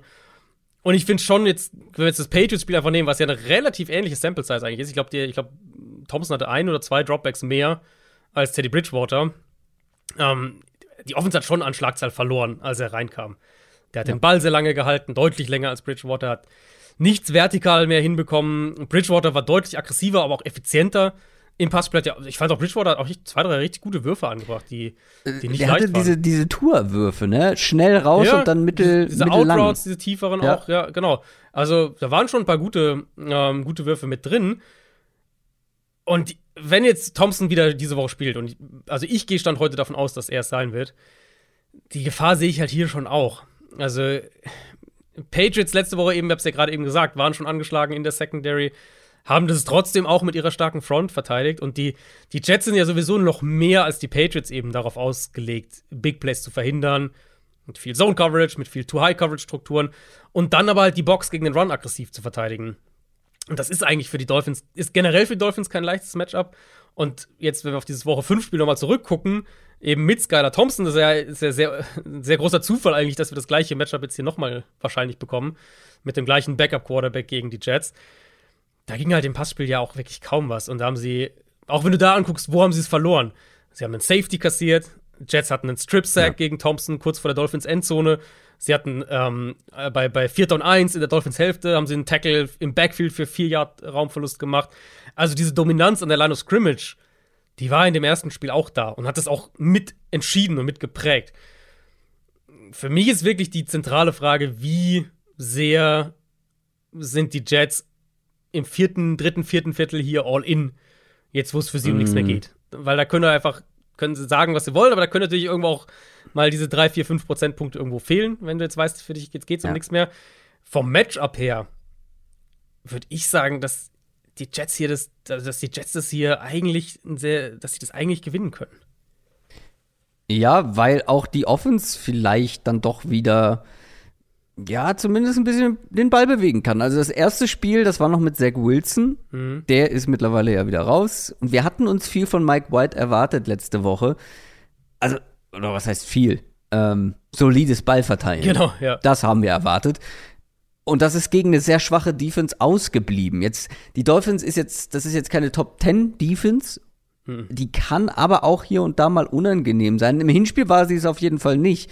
Da lief es halt aber auch richtig gut für die Jets. Ja. Äh, Big Plays, kurze Felder, ne? Genau. Haben 40 Punkte aus 322 Yards gemacht. Genau. Das ja, machst genau. du auch nicht mal so eben. Ja. Und man kann nicht davon ausgehen, dass es noch mal so läuft. Aber die Frage ist, kriegen wir hier dann doch noch mal eine, eine etwas effizientere Mike White Jets Offense zu sehen oder wird das auch hier schwierig? Ich würde mit den Personalfragen anfangen, weil ich finde, da hängt einiges von ab. Ähm, bei den Dolphins haben wir Xavier Howard und Bradley Chubb letzte Woche nicht gespielt. Das muss man abwarten. Und dann würde ich generell sagen, Miami eigentlich mit dem Pass Rush und mit der Art und Weise, wie, wie aggressiv sie den Run auch verteidigen wollen. Eigentlich sollten sie die Line of Scrimmage und die Box einigermaßen mhm. kontrollieren können. Das haben sie ja an sich auch letzte Woche gegen die Patriots ganz gut gemacht. Also es war jetzt kein, war jetzt kein defensiver Meltdown oder sowas von den Dolphins letzte Woche. Und das kann es für die Jets dann auch schon ziemlich schwer machen, weil, ja, also ich, Jets Offense war jetzt schon sehr enttäuschend gegen die Seahawks. Vor allem auch, also ja, Mike White hatte so ein bisschen so ein Zurück auf den Boden der Tatsachen Spiel, vielleicht so ein klein wenig. Aber gerade halt, dass sie die Line of Scrimmage verloren haben gegen die Seahawks, das ist dann, das war schon auch enttäuschend. Ähm, für White ist das natürlich ein relevantes Spiel hier. Der wird Free Agent und jetzt hier gegen die Dolphins, für die es um alles geht, nochmal ein richtig gutes Spiel zu machen, das wäre natürlich eine, eine Empfehlung Richtung Free Agency, ähm, ganz klar. Vom Matchup her würde ich noch eins sagen, ich glaube, sie müssen halt Garrett Wilson richtig viel ins Spiel bringen. Der hatte letzte Woche gegen die Seahawks 10 Targets, gerade mal drei Bälle gefangen für 18 Yards. Ich habe auch extra nochmal nachgeschaut, er hatte keinen Drop. Da müssen sie einfach besser darin werden, Targets für mhm. ihn zu kreieren, mit denen er halt dann auch was nach dem Catch machen kann. Weil die Dolphins sind im Slot absolut angreifbar. Das muss in meinen Augen ein zentraler Weg sein für die Jets. Auch weil ich denke, in diesem Matchup hier dass sie einiges von, von ihrem Run-Game eher über das Quick-Passing-Game lösen müssen, weil sie wahrscheinlich den Ball am Boden nicht sonderlich gut bewegen können. Ist ein ausgeglichenes Spiel bei den Buchmachern. Gibt keinen Favoriten. Wenn es für die Jets noch um was gehen würde, wäre ich, glaube ich, relativ klar bei den Jets. Mhm. So finde ich super offen. Ich, ah, mein Bauch sagt mir irgendwie, die Jets werden den, werden den so richtig ein Bein stellen auf den letzten Metern. Mhm. Aber tippen, weiß ich nicht, ob ich drauf tippen würde. Ja, gut, äh, zählt ja nicht. Ich, ich sag, die Jets gewinnen. ähm, ja, ist, ist schon noch so ein bisschen, bisschen meine Tendenz. Es ist halt, ich, diese Woche 18 Spiele, wenn es für einen um nichts mehr geht, die sind halt super schwer zu sagen, weil jetzt lass mhm. es irgendwie, jetzt lass es irgendwie 2010 Dolphins Mitte drittes Viertel stehen. Wie, ja, die was, kommen nicht zurück. Genau, was machen die Jets da noch? Ähm, ja. ja. ich sage, ich tendiere auch leicht zu den Jets, wenn es wirklich Skylar Thompson wird. Aber ich sag, komm, ich sag die Dolphins. Ich sag die Dolphins, für die geht es einfach um viel mehr. So. Ich glaube, die gewinnen das. Schön für die Differenz hier im Podcast. Ja. Dann sind wir bei den Pittsburgh Steelers, das dritte Team, das noch Chancen auf die Wildcard hat, gegen die Cleveland Browns. Die Steelers haben fünf der letzten sechs Spiele gewonnen und das letzte gegen die Ravens. Die Browns haben die Commanders besiegt. Für die Browns geht es um nichts mehr. Nicht mal wirklich um die Draft Order, weil wir haben keinen First Rounder. Aber die Steelers können eben das Zünglein an der Waage sein, beziehungsweise der lachende Dritte. Im wahrsten Sinne des Wortes. 21% Playoff-Wahrscheinlichkeit und das als Nummer 9 der AFC, weil sie haben den gleichen Rekord wie die beiden davor, Patriots und Dolphins. Und die haben beide keine leichten Matchups. Wir haben es jetzt beide Male besprochen. Also die mhm. Patriots, das wird schwierig. Und bei den Dolphins, wer weiß, die können hier stolpern. Und wenn die beide verlieren sollten, dann müssen die Steelers hier in Anführungszeichen nur die Browns schlagen. Ja. Und dann sind die in den Playoffs. Ist echt nicht so unwahrscheinlich. Äh, was hast du gesagt? Was sind die Prozent? Was sagt die, was sagen die Prozente? 21 Prozent. Ja, also, weil jetzt haben wir beide bei Dolphins Jets, du sagst sogar die Jets, ich habe hin und her geeiert und Patriots Bills. Je nachdem halt, wo es um die Bills jetzt noch um Nummer 1 geht. Ja, genau. Aber so unwahrscheinlich ist es nicht. Also, das wäre halt schon Mike Tomlin Masterclass mal wieder. Du sprichst ihn an. Mike Tomlin, also nicht nur Mike Tomlin Masterclass. Ich will, dass die Steelers hier gewinnen. Jetzt mal etwas unabhängig davon, ob sie dann auch in die Playoffs kommen, weil dann würde Mike Tomlin halt seinen Rekord behalten, ne? Das stimmt, ja. Mike Tomlin hat bekanntlich noch nie einen Losing Record gehabt als Head Coach in der NFL. Und das geht jetzt seit 15 Jahren so. Das ist die längste Serie in der NFL-Geschichte. Und wenn sie gewinnen, stehen sie 9 und 8 und der Rekord würde weiter Bestand haben. Und das will ich einfach sehen. Rooting for Greatness, Rooting for Records, das will ich sehen. Äh, deshalb will ich, dass die Steelers gewinnen. Die Chancen stehen hier definitiv nicht schlecht. Jetzt mal unabhängig von der Wildcard. Die Defense spielt wieder richtig gut. Die Offense spielt auf jeden Fall gut genug, würde ich sagen. Kenny Pickett hat einfach mal diese Turnover und Turnover-worthy Plays, die er äh, in der ersten Saisonhälfte hatte, eingestellt, mehr oder weniger. Reicht hier eine Offense, die gut genug ist für die Browns Defense? Ich kann es mir vorstellen. Also, dieses Sunday Night Game gegen die Ravens, das war schon ziemlich zäh. Ähm, erwartbar? Also jeder, ja, erwartbar, ja. Ich glaube, jeder, der das gesehen hat, würde da wahrscheinlich zustimmen. Was ich aber eindrucksvoll fand, mal wieder, und ich weiß, ich habe das jetzt mehrfach gesagt, aber das Run-Game des Steelers. Ich hatte auch in der Preview drüber gesprochen, dass Pittsburgh eigentlich die Wochen davor den Ball richtig, richtig gut gelaufen ist, außer eben im ersten Ravens-Spiel, was ja ein paar Wochen davor war. Äh, wo Baltimore das halt mit der Front auch sehr, sehr gut kontrolliert hat. Und das war für mich ein Schlüssel für die Ravens, wie sie das zweite eben auch gewinnen können. Und im zweiten Spiel war das jetzt echt anders. Die Steelers sind den Ball nicht nur für fast 200 Yards gelaufen, sondern ich habe auch dann echt mal Advanced Stats mir angeguckt zu dem Spiel. Die Steelers in dem Spiel hatten mehr Expected Points Added pro Play im Run-Game, also nur im Run-Game, als beide Teams jeweils im Passspiel hatten und auch eine höhere Success Rate im Run Game als beide Teams mit dem Passspiel hatten. Also das Run Game kann man ganz klar so sagen, das war der Treiber für die Steelers Offense hier in diesem Spiel. Und jetzt kann man natürlich der der der die der zynische Konter wäre, mit dem Treiber haben sie jetzt gerade mal so 16 Punkte geschafft und das auch nur, weil sie einen späten Game-Winning Drive hatten und das ist auch korrekt. Aber zu sehen, dass Pittsburgh eben gegen diese Ravens Front den Ball so bewegen kann, das fand ich schon sehr positiv, weil eben das nochmal unterstreicht, wo ich noch so ein bisschen gezögert habe, das so auch einzustufen. Aber es unterstreicht, es ist halt jetzt nicht unbedingt ein Zufall mehr und nicht mehr unbedingt fluky, dass die den Ball ganz gut laufen. Die Line hat sich auf jeden Fall gesteigert im Laufe der Saison. Najee Harris sieht auch besser aus. Ähm, also, das ist schon mehr als jetzt einfach nur, naja, die hatten jetzt irgendwie ein, zwei gute Matchups und sind da den Ball mal gut gelaufen, sondern das ist jetzt echt ein Trend. Und die Browns Run Defense ist jetzt nicht mehr ganz so verheerend wie noch irgendwie vor fünf, sechs Wochen. Jetzt gerade letzte Woche gegen Washington haben sie das ja auch gut verteidigt aber auf jeden Fall immer noch anfällig. Das Problem aus Steelers Sicht ist eben, dass es halt schon auch maßgeblich auf der Schiene funktionieren muss. Und da will ich ganz klar nochmal äh, Pickett rausstellen, weil an Pickett liegt es halt nicht, dass das Passspiel nicht gut ist. Pickett, natürlich hat er die Limitierung, die wir vor dem Draft auch schon kannten bei ihm, jetzt physisch vor allem gesprochen. Ähm, natürlich hat er auch seine Rookie-Momente hier und da und, und der ist manchmal ein bisschen zögerlich. Dieses Klassische, was du bei Rookie-Quarterbacks hast, das das Fenster ist eigentlich da, um den Ball reinzuwerfen, aber es ist halt ein kleines Fenster, wie er es gewohnt ist. Im Vergleich zum College ist es ein kleines Fenster. Aus NFL-Sicht ist es ein normales Fenster und er wirft den Ball halt nicht rein. Das, haben wir, das passiert bei ganz vielen Rookie-Quarterbacks, sieht man das. Solche Sachen sind natürlich immer noch da, aber das ist nicht der Hauptgrund dafür, dass die, die, die, die Steelers Passing Offense limitiert ist. Pickett, finde ich, spielt aus der Pocket immer besser. Du siehst, wie er durch seine Reads geht, wie er seine Füße neu setzt. Ähm, Du siehst, wie sein Pocket-Management sich auch verbessert hat. Er macht auch Plays, als, also als, als Passer kreiert er echt auch und, und hat jetzt gerade auch gegen die Ravens letzte Woche ein paar richtig, richtig gute Würfe drin gehabt. Aber man kommt halt dann immer wieder aufs Scheme zurück. Und wie. Äh, ich weiß gar nicht, was ein faires Wort dafür wäre, aber ähm, wie wenig ideal das Scheme der, das Passing-Scheme der Pittsburgh Steelers ist. Wenn man sieht, was für Waffen sie eigentlich haben. Und wenn man auch sieht, mhm. was für mhm. Fortschritte Pickett gemacht hat. Und dann die Browns auf der anderen Seite. In der Pass-Defense sind sie halt eigentlich schon ziemlich gut. Also auf jeden Fall besser als in der Run-Defense. Und deswegen glaube ich nicht, dass Pittsburgh das hier durch die Luft gewinnen kann.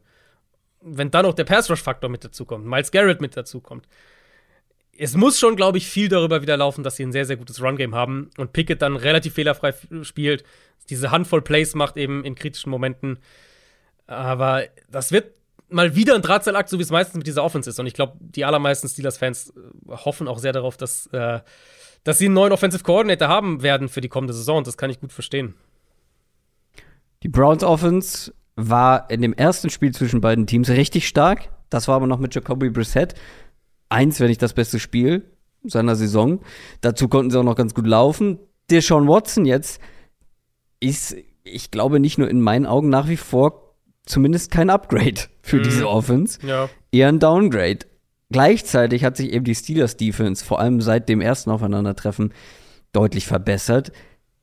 Also sie müssen wahrscheinlich darauf hoffen, dass hier Nick Chubb wieder für weit über 100 Yards läuft, weil ohne stelle ich es mir schwierig vor. Ja, also Offense generell hat ja ein bisschen besser funktioniert letzte Woche. Ausgerechnet ja. gegen Washington eigentlich eine, eine gute Defense, aber vor allem halt, weil das Run Game. Ich wollte gerade sagen, weil sie halt war. besser laufen konnten, als genau. wir das gedacht hätten. Genau. Ähm, das Passing Game hat ja, also es war ja so ein absurdes Deadline. Ich glaube, äh, Watson hatte, glaube ich, neun Completions und drei davon waren Touchdowns oder irgendwie so. Also es war auf jeden Fall ein absurdes Deadline. Auf jeden Fall nicht nachhaltig, völlig klar. Und was halt negativ auffällig war, war, dass die Protection teilweise gewackelt hat, dass Watson auch den Ball wieder zu lange gehalten hat. Das haben wir jetzt in ein paar Spielen von ihm jetzt schon gesehen. Wenn das hier auch passiert, dann werden die Steelers das bestrafen. Da habe ich relativ wenig Zweifel. Was positiv sichtbar war, ähm, war, dass diese Watson-Amari Cooper-Connection so langsam kommt. Und Steelers Secondary ist auf jeden Fall angreifbar. Ich bin gespannt, ob Pittsburgh hier auch wieder so viel Man-Coverage spielt. Steelers haben die dritthöchste Man-Coverage-Quote in der NFL dieses Jahr, aber haben halt eigentlich keine Spieler, um, um individuell, wo, den ich individuell gegen Amari Cooper stellen würde. Das könnte halt so ein Schlüssel-Matchup sein. Aber die Gefahr, die ich wirklich hier sehe für, für Cleveland, ist eben, dass die Protection ein bisschen wackelt, dass Watson den Ball ein bisschen lange hält und dass es dann einiges an Sacks und, und defensiven Big Plays für Pittsburgh gibt. Die Steelers sollten das gewinnen. Sind mit drei auswärts Favorit. Das könnte, es könnte unangenehmes Wetter werden. Ich habe mal geschaut, vielleicht Schnee knapp über 0 Grad, mm. vielleicht Schneeregen.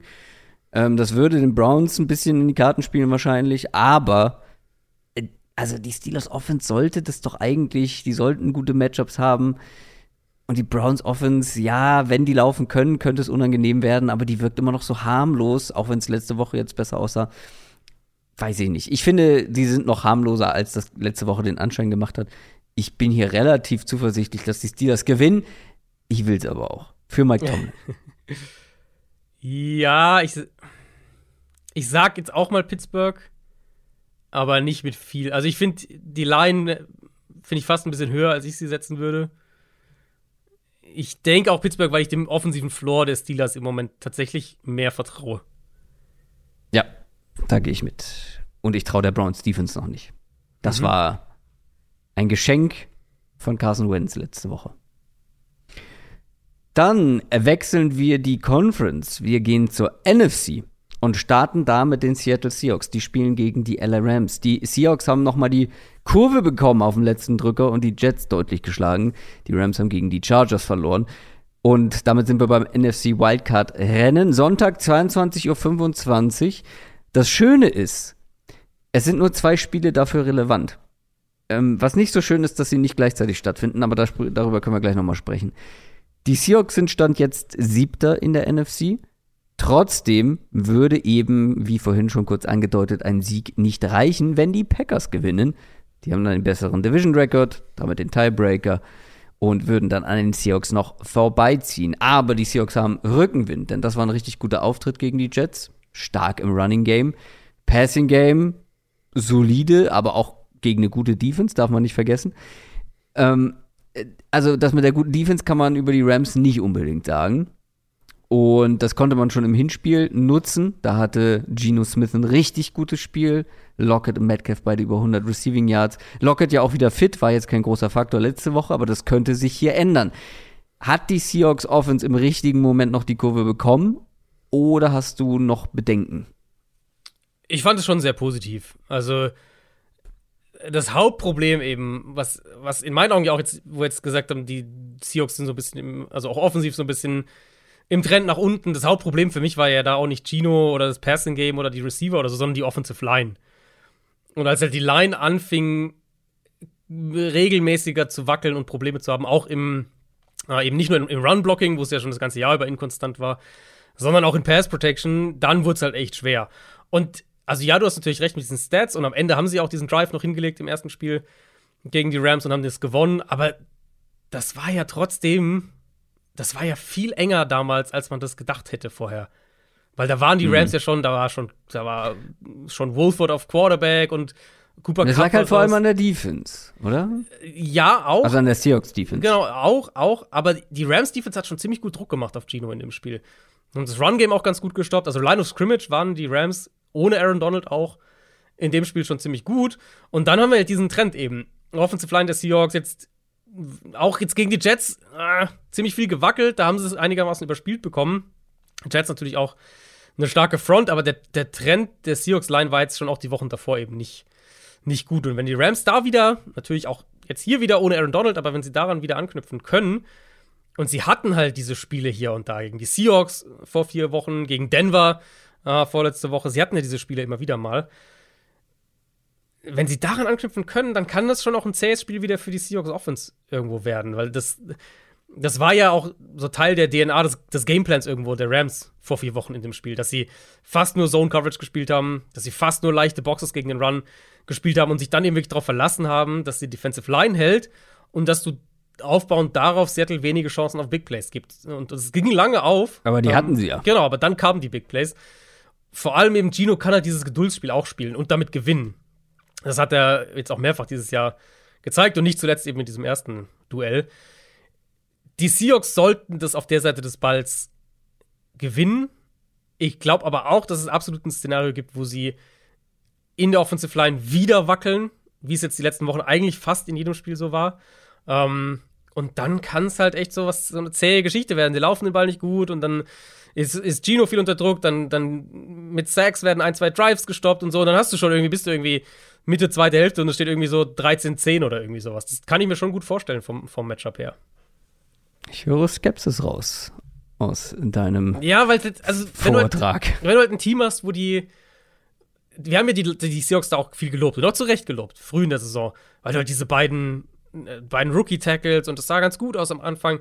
Und die haben, ich weiß nicht, ob es diese sprichwörtliche Rookie-Wall ist oder was auch immer, die haben aber halt einfach jetzt in der zweiten Saisonhälfte deutlich mehr gestruggelt. Und dass ein Team wie Seattle, das halt mit der die Defense Rookie, schon. Die Rookie-Wall von Geno Smith?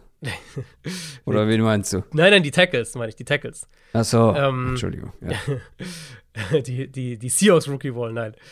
Ähm, und wenn du dann halt ein Team hast, wo du durch deine eigene Defense ja schon relativ wenig Spielraum für Fehler hast und du dann halt den Ball noch gar nicht laufen kannst und alles auf den Quarterback abgeladen wird und du dann noch keine gute Protection hast, da ist einfach das Potenzial für solche, ja, so, so solche zähen Spiele.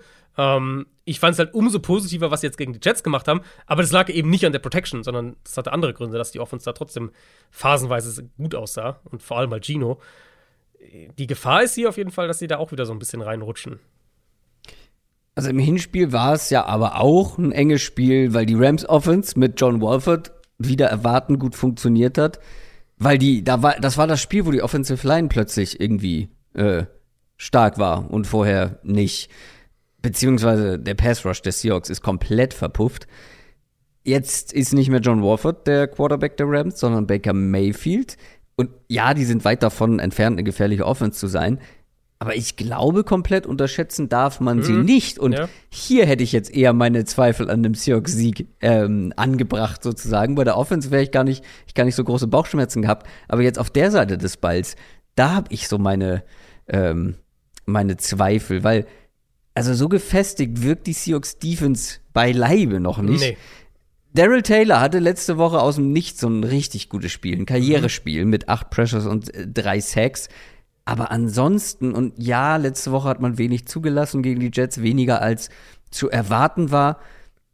Für wie sicher hältst du das, dass die Seahawks hier irgendwie die Rams Offense äh, limitieren kann? limitieren schon. Also ich meine, im Hinspiel, was haben die der Rams gemacht? Also im Hinspiel, im ersten Spiel, was haben die gemacht? 23 oder so? 2023? Also es war Mhm, jetzt ja nicht so, dass die, dass die Rams Offense irgendwie 40 Punkte gemacht hätte, aber sie waren halt, sie haben halt den Ball bewegt und sie haben halt das Spiel offen gehalten. Ähm, das kann ich mir schon auch vorstellen. Also Baker Mayfield, ich glaube, das ist jetzt kein Hot Take, ist besser als John Wolford. Also das, Mhm. da werden sie ein Upgrade haben. Run-Game der Rams war jetzt besser die letzten Wochen, auch gegen die Chargers mh, letzte Woche auch wieder, gegen Denver die Woche davor. Und jetzt die Run-Defense der, der Seahawks jetzt nicht unbedingt die Unit, die jetzt so einen Trend beendet, würde ich sagen. Also da könnte was gehen für die Rams. Ich bin auch dafür noch mal zu dem ersten Duell zurückgegangen. Und das war schon auffällig, wie häufig die Seahawks die Box zugestellt haben gegen den Run und wie passend dann dazu, wie viel Single High Coverage sie auch gespielt haben. Und das erklärt halt auch, warum die Rams in diesem ersten Spiel so unfassbar viel Play-Action gespielt haben. Weil sie halt diese Looks bekommen haben von den Seahawks und eben auch da den Ball ein bisschen bewegen konnten. Das könnte hier auch wieder ein sehr, sehr probates Mittel sein für die Rams. Und dann ist es eben mit Baker Mayfield, wir wissen, so eine Offense, da kann der funktionieren. Er ist dann so ein bisschen die Wildcard hier, kann er den Unterschied vielleicht machen? Und für ihn gilt ja so ein bisschen das, was auch für Mike White gilt bei den Jets. Das ist vielleicht erstmal die letzte Bühne für ihn, um sich zu zeigen. Also der wird sicher, äh, der wird sicher brennen. Für die Rams geht es auch nicht Ja. darum, einen Draft-Pick zu, Nicht zu nur beschützen. deshalb. Nicht nur deshalb. Die Seahawks wollten Baker Mayfield vor der Saison nicht. Auch sie das hätten noch, ihn, stimmt, ja. Sie hätten ihn holen können. Und wir kennen den Mann. Das ist Stimmt, ja. Benzin für den. Das stimmt, der absolut, ah, guter Punkt, ja. Das ist absolut richtig. Ähm, ich glaube, Pass Rush der Seahawks sollte eigentlich, eigentlich ein ganz gutes Matchup hier haben. Du hast es gesagt, im ersten Spiel nicht so wirklich. Eigentlich sollte da was gehen für Seattle, dass vielleicht auch noch mal ähm, vom Pass Rush, wer auch immer dann derjenige ist, der, der vielleicht dann irgendwie sieben Pressures, sechs Pressures oder sowas hat. Aber eigentlich vom Pass Rush her sollte hier schon auch was gehen. Ich sag nur, ich kann mir gut vorstellen, dass die Rams das hier sehr eng halten. Das Problem ist halt auch hier, ja, Baker Mayfield wird motiviert sein, definitiv, aber für das ganze Team ist auch nur noch die einzige Motivation, hier den Seahawks die Saison zu versauen. Weil Ja, ja. auch hier die Frage, was ist, wenn die Seahawks früh in Führung gehen, Mhm. wie sehr oder wie groß ist die Wahrscheinlichkeit, dass die Rams da zurückkommen. Die Seahawks mit, sind mit 6,5 Punkten favorisiert. Die sollten das gewinnen, aber ich hatte letzte Woche schon irgendwie so Stolperstein-Vibes bei den Rams. Das ist dann ausgeblieben gegen die Chargers. Ich habe sie aber hier schon wieder. Einziger Haken halt an der Sache, was ist, wenn die Seahawks in Führung gehen oder mit zwei Scores Mhm. vorne sind, dann wird, glaube ich, die Motivation einfach nicht mehr so da sein. Ja, das könnte schon sein. Ich war jetzt auf jeden Fall positiv, ähm, bin jetzt wieder positiver, was, was das Seahawks Passing Game angeht, nach dem, was sie gegen die Jets gezeigt haben. Das fand ich auf jeden Fall sehr ermutigend. Ich denke schon, dass Seattle das gewinnt. Ich glaube, die Rams werden es eine Weile lang eng halten, aber ich denke, dass Seattle das gewinnt am Ende. Und dann muss man eben, ich hatte es mir hier bei dem Spiel notiert und dann hätte es auch beim nächsten Spiel machen können. Wir gehen jetzt dann zu, zum Sunday Night Game ja weiter zu dem anderen NFC äh, Wildcard relevanten Spiel zwischen Green Bay und Detroit. Aber was man auf jeden Fall sagen muss, ob jetzt bei den Seahawks oder beim nächsten, ist halt, dass die Spieltagsansetzung von der NFL, das ist schon ziemlich mies für die Seahawks, wie Ich- die NFL das gemacht hat. Für die Seahawks, äh, Ja. ich finde auch für uns. Ja, für uns auch, aber ich finde, für die Seahawks ist es eigentlich schon fast unfair, ehrlich gesagt. Weil das Szenario ist ja so: Seattle muss selbst gewinnen, um noch eine Playoff-Chance überhaupt zu haben.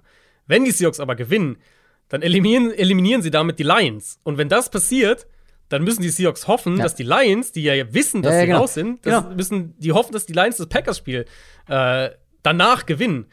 Das finde ich schon, also vorsichtig gesagt, finde ich das nicht ideal gelöst und ehrlicherweise finde ich es tatsächlich ein bisschen unfair von der NFL. Ich habe es mir genauso aufgeschrieben, auch aus der Seahawks-Perspektive, aber auch aus, aus der neutralen Zuschauerperspektive. Ähm, und ich hätte es jetzt auch beim nächsten Spiel. Wir gehen jetzt einfach rüber, Mhm, wir gehen äh, zu Green Bay Packers gegen Detroit Lions. Sollten die Seahawks das gewinnen, so, dann entscheidet sich hier erst, ob sie weiterkommen. Das ist auch irgendwo schon mal undankbar, weil dann machst du deinen Job und dann musst Mhm. du gucken, was passiert. Ist nun manchmal so. Aber ich habe es seltsam genannt, die Ansetzung. Ja, ja. Weil, du sagst es, wenn die, äh, wenn die Seahawks gewinnen, dann geht's für die Lions um nichts mehr. Und dann, also, dann werden die, das kann mir keiner erzählen, dann werden die nicht mit dem gleichen Fokus, Hm. mit der gleichen Motivation in dieses Spiel gehen, wie wenn sie noch theoretisch eine Chance Ja. hätten, die Playoffs zu erreichen. Und wir haben natürlich alle Bock auf einen offenen Schlagabtausch, so auch so ein, so ein Endspielcharakter. Gewinner ist drin, Game. Ähm, das können wir natürlich immer noch bekommen. Können wir das bekommen? Ja, wenn die Seahawks verlieren. Verlieren, Wenn die genau. Seahawks Wenn die verlieren, Seahawks ist verlieren, Sunday Night Game, der Sieger ist drin, Verlierer ist raus. genau, dann wird es ein richtig schönes Spiel. Aber wenn nicht, dann ist es halt so, ja, pff, ja gut, kann den Lions jetzt keiner verübeln, wenn die hier Ja. irgendwie Und es ist halt, Halbgas machen. also es ist halt, es ist halt auch, ich habe ehrlich gesagt so ein bisschen auch über, überlegt dann nach Woche 17, okay, wie könnte die NFL es machen? Ähm, hat auch ein paar, paar Szenarien auf Twitter so ein bisschen gepostet, was, was, was wären denn vielleicht Primetime-Spiele? Das war natürlich bevor wir, äh, bevor wir wussten, was dann Monday Night passiert. Aber für mich war eigentlich Packers Lions quasi ausgeschlossen, weil ich halt mir und die NFL auch in den letzten Jahren eigentlich immer Wert drauf gelegt hat, dass sowas halt nicht passiert, sondern Genau. dass Spiele, die sich gegenseitig betreffen, dann, dass die immer parallel sind. Und du hättest ja sogar noch, also es ist natürlich ein Quotending, ne, ist klar. Packers, Lions, Sunday Night gibt dir mehr Quoten als was so das logische Spiel aus Matchup-Perspektive gewesen wäre, Titans Jaguars, weil Titans Jaguars ist ein Endspiel, was jetzt so direkt kein anderes Team betrifft. Ähm, Sieger ist drin, Verlierer nicht. Das wäre das logische Spiel gewesen. Aber natürlich ist Titans gegen Jaguars mit Josh Dobbs, kein Disrespect, aber halt mit Josh Dobbs, bringt jetzt nicht so viel Quote wie Packers gegen Lions. Ähm, du hättest ja Packers Lions sogar trotzdem als, als, als Primetime-Spiel machen können am Samstagabend. Da, wo jetzt Titans gegen Jaguars ist. Weil wenn du Packers Lions am Samstagabend machst und die Packers gewinnen, okay, dann geht's für die Seahawks um nichts mehr. Aber für, um die, für die Rams geht's ja eh um nichts. Das heißt, das, das macht jetzt dieses Spiel nicht. Also, das, das, das, das Ja. nimmt nicht sozusagen den Fairness-Charakter aus diesem Spiel raus. So rum finde ich's äh, hat schon ein Geschmäckle. Also, ich finde es nicht gut gelöst. Nein. Für die Packers ist es aber ganz simpel. Sieg und sie sind drin, unabhängig davon, was die Seahawks vorher gemacht haben. Bei einer Niederlage hätten eben auch die Lions eine Chance. Ähm, ja, wir haben es jetzt zur Genüge besprochen. Die Szenarien solltet ihr drauf haben. Fragen wir morgen nochmal ab. Äh, bei den Packers läuft es aber gerade richtig gut. Da gibt es dann mal einen 105-Yard-Return-Touchdown, da gibt es mal einen Pick-Six, um so ein bisschen Schwung in die ganze Sache zu bringen, in so ein Spiel zu bringen. Aber generell, die letzten Wochen, ähm, ja, äh, defensive Takeaways waren da mehrfach jetzt entsch äh, entscheidend. Ich würde deshalb auch mit der Packers Defense mal anfangen, weil das sah schon ganz gut aus die letzten Wochen. Also war eine der größten Enttäuschungen der Saison. Und die Run-Defense ist es wahrscheinlich auch noch.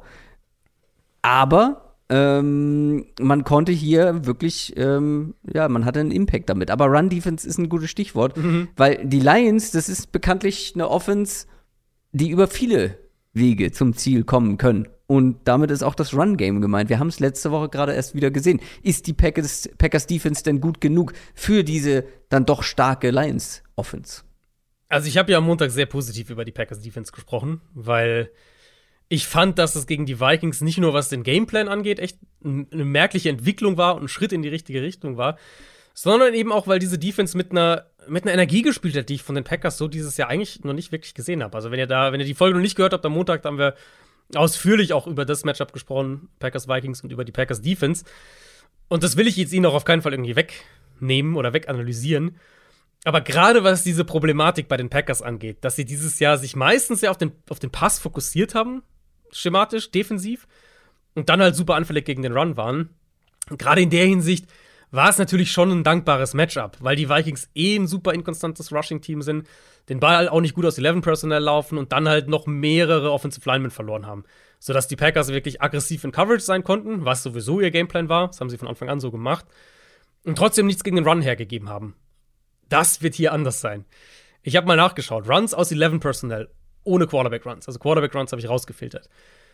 Runs aus 11 Personnel. Da haben die Lions die drittmeisten Yards, die drittmeisten Touchdowns, siebtmeisten Yards pro Run und die sechstmeisten Expected Points added pro Run.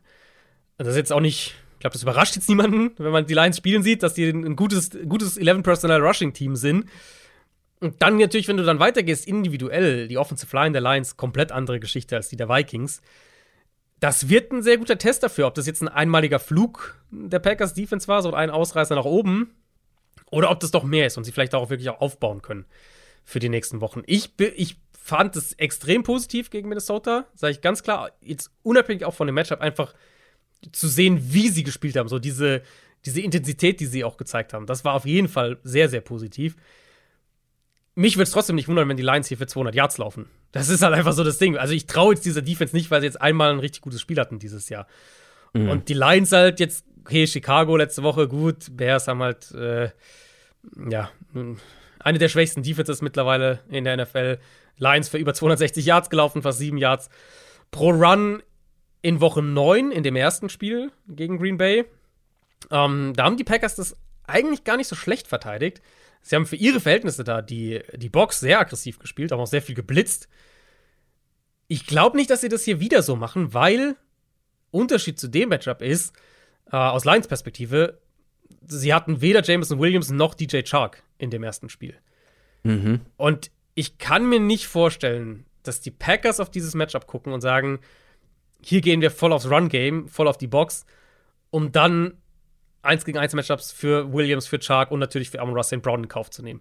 Das wäre ganz weit weg von der Identität der Packers Defense, die wir dieses Jahr über 90 Prozent von ihnen gesehen haben. Und deswegen glaube ich auch, dass die Lions unterm Strich hier den Ball bewegen können. Und es war, war es nicht auch ein Spiel, wo ähm, Andrew Swift zumindest mal angeschlagen war, weil er hatte nur zwei Carries in dem Spiel. Das kann sein, der war ja in dieser Phase der Saison. Das war so on-off, ne? Ja, war der so ein bisschen in and out, ja. Und das ist jetzt auch nicht gerade eine Verschlechterung, wie man letzte Woche mhm. gesehen hat, wenn du die Andrew Swift im Backfield zur Verfügung hast. Die Packers Offense, die hat im ersten Matchup nicht viel hinbekommen, vor allem nicht in der Red Zone. Man hat viele Yards, wenig Punkte gemacht. Ja, genau. Das war ein ganz absurdes Spiel. Äh, Rogers mit drei Interceptions. Das war aber auch schon sowas wie der Tiefpunkt für die Packers ja, Offense, würde ich behaupten. Und es war sehr fluky. Ich ja. weiß, das ist so ein Begriff, den ich ein bisschen inflationär benutze, aber es war, also das Spiel ging ja 15-9 aus für Detroit. Und eben Rogers hatte diese drei Picks. Zwei davon waren ja direkt vor der gegnerischen Endzone. Wenn ihr euch erinnert, das war eine davon, war diese unsägliche Sequenz, wo sie, ich glaube, erster und Goal an der 2 oder sowas haben. Alles Mögliche versuchen, aber halt nicht einfach den Ball da mal vernünftig reinzulaufen. Und dann bei Fourth Down diesen Trick-Pass versucht zu David Bakhtiari, dem Left Tackle, versuchen, der in einer Interception endet. Sie hatten einen Turnover und Downs in der gegnerischen Hälfte. Die dritte Interception war kurz vor der Red Zone, war an der 22-Yard-Line. Also, das waren schon, das, das wird so nicht nochmal passieren. Ähm, ich will auch nochmal geguckt, also, du bekommst ja generell nicht viele Spiele, in denen der Quarterback von einem, von einem Team vier tiefe Pässe allein anbringt, für über 120 Yards und das Team insgesamt nur neun Punkte macht. Das ja. sieht man schon jetzt nicht so häufig. Und diese krassen Red Zone-Turnover, äh, die werden sich jetzt so hier nicht wiederholen generell ging es danach bergauf für die Offense. Das war übrigens auch eine Woche, in der man auf Aaron Jones äh, verzichten musste. Ich glaube, der ist dann im Spiel ausgefallen. Romeo Daubs auch. Mhm. Und das hilft natürlich auch nicht unbedingt. Und das war vor allem noch kurz vor dem Christian Watson Breakout, ja, äh, den genau. man dann irgendwann erlebt hat. Und die Packers Offense seitdem einfach deutlich verbessert. Also das Run Game haben wir schon häufig thematisiert. Watson ist ein weiterer Faktor. Bis Woche 9 nach Expected Points Added per Play war die Offense auf Platz 23.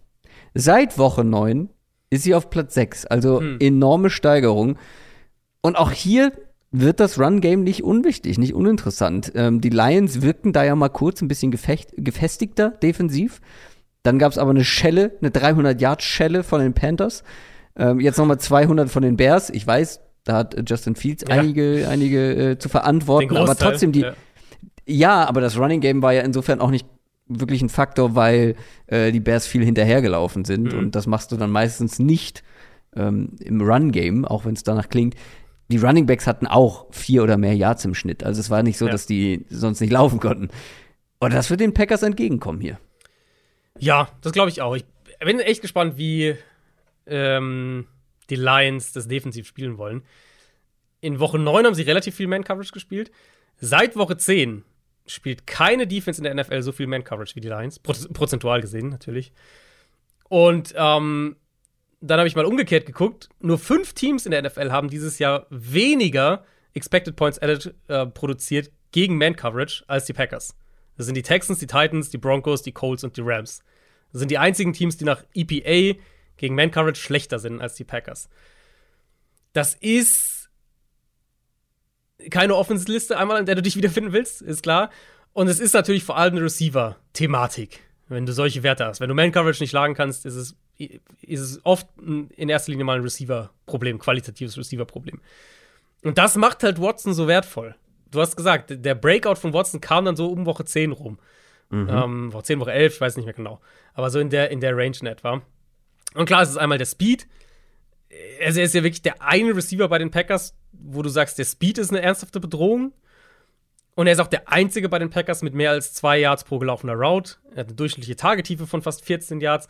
Er ist gar nicht so krass jetzt dieses, dass die Packers dauernd irgendwie tiefe Bomben auf ihn werfen, aber halt viel so in dieser 12, 14, 16, 18 Yard Range. Es ist immer noch eine, eine inkonstante Passing Offense. Das war ja jetzt, also man, gegen die Vikings machen sie 40 Punkte am Ende, äh, oder, oder über 40 Punkte am Ende. Aber selbst da war ja die Passing Offense der Packers jetzt nicht so also, das war jetzt ja nie, das war nicht der Verdienst der Pass Passing Offense, sagen wir es mal mhm. so. Und der Pass Rush der Lions, das könnte was sein, was hier auch einen Impact hat. Pass Rush der Lions spielt gut. Das wird, da müssen die Packers erstmal mit klarkommen. Auch wenn natürlich die Offensive Line, wenn sie, wenn sie einigermaßen ihre Leute zusammen haben, ist es natürlich auch eine gute Offensive Line. Ich kam dann auch, neben dieser Coverage-Thematik, können die Lions Man-Coverage spielen? Ist, ist Watson der Spieler, der das aushebelt? Das ist für mich der eine Punkt. Und der andere ist dann wirklich, ähm, wie du es schon angedeutet hast, Run-Game der Packers gegen diese Lions Front. Das könnte ein Matchup-Vorteil für Green Bay sein. Ähm, glaube, dass es halt kein Rushing Quarterback ist. Das wird den Lions schon helfen. Ich könnte mir vorstellen, dass Also im ersten Spiel war er mit den meisten Rushing Yards, Aaron Rodgers. stimmt, ja. Ähm, ich könnte mir deswegen auch vorstellen, dass zumindest mal der der erste Gameplan, der dann natürlich angepasst werden kann im Laufe des Spiels, aber dass vielleicht so der erste Gameplan der Lions auch in die Richtung geht, wir gucken mal, ob wir Man Coverage spielen können, weil das wollen sie im Moment machen. Sie wollen so spielen. Wir gucken mal, ob das funktioniert, weil dann können wir halt mehr Leute auch Richtung Box schieben und können mehr auf, auf den Run auch gehen. Das ist dann eben die Frage. Können sie in Man Coverage und in Single High Coverage, können sie da im Passspiel standhalten? Oder nehmen die Packers das auseinander? Und ich glaube, da ist halt natürlich neben Rogers ist da Christian Watson echt der, äh, der Spieler, auf den es da ankommen wird. Die Packers sind mit viereinhalb Punkten favorisiert. Die Formkurve spricht für sie, gegebenenfalls der Ausgang vom Seahawks-Spiel mhm. spricht natürlich auch dafür, dass die Packers das gewinnen sollten. Ich würde es den Lions schon gönnen. Also, die haben, die haben einfach viel mehr Spaß gemacht als die Packers. Nicht, nicht ja, böse nehmen, ja. aber das war einfach, ich würde sagen, das unterhaltsamste Team ähm, der ganzen Saison. Und es wäre ein absurdes Comeback, was die noch hinlegen würden. Mhm. Aber ich würde hier, glaube ich, dann doch auf die Packers gehen. Ja, ich auch.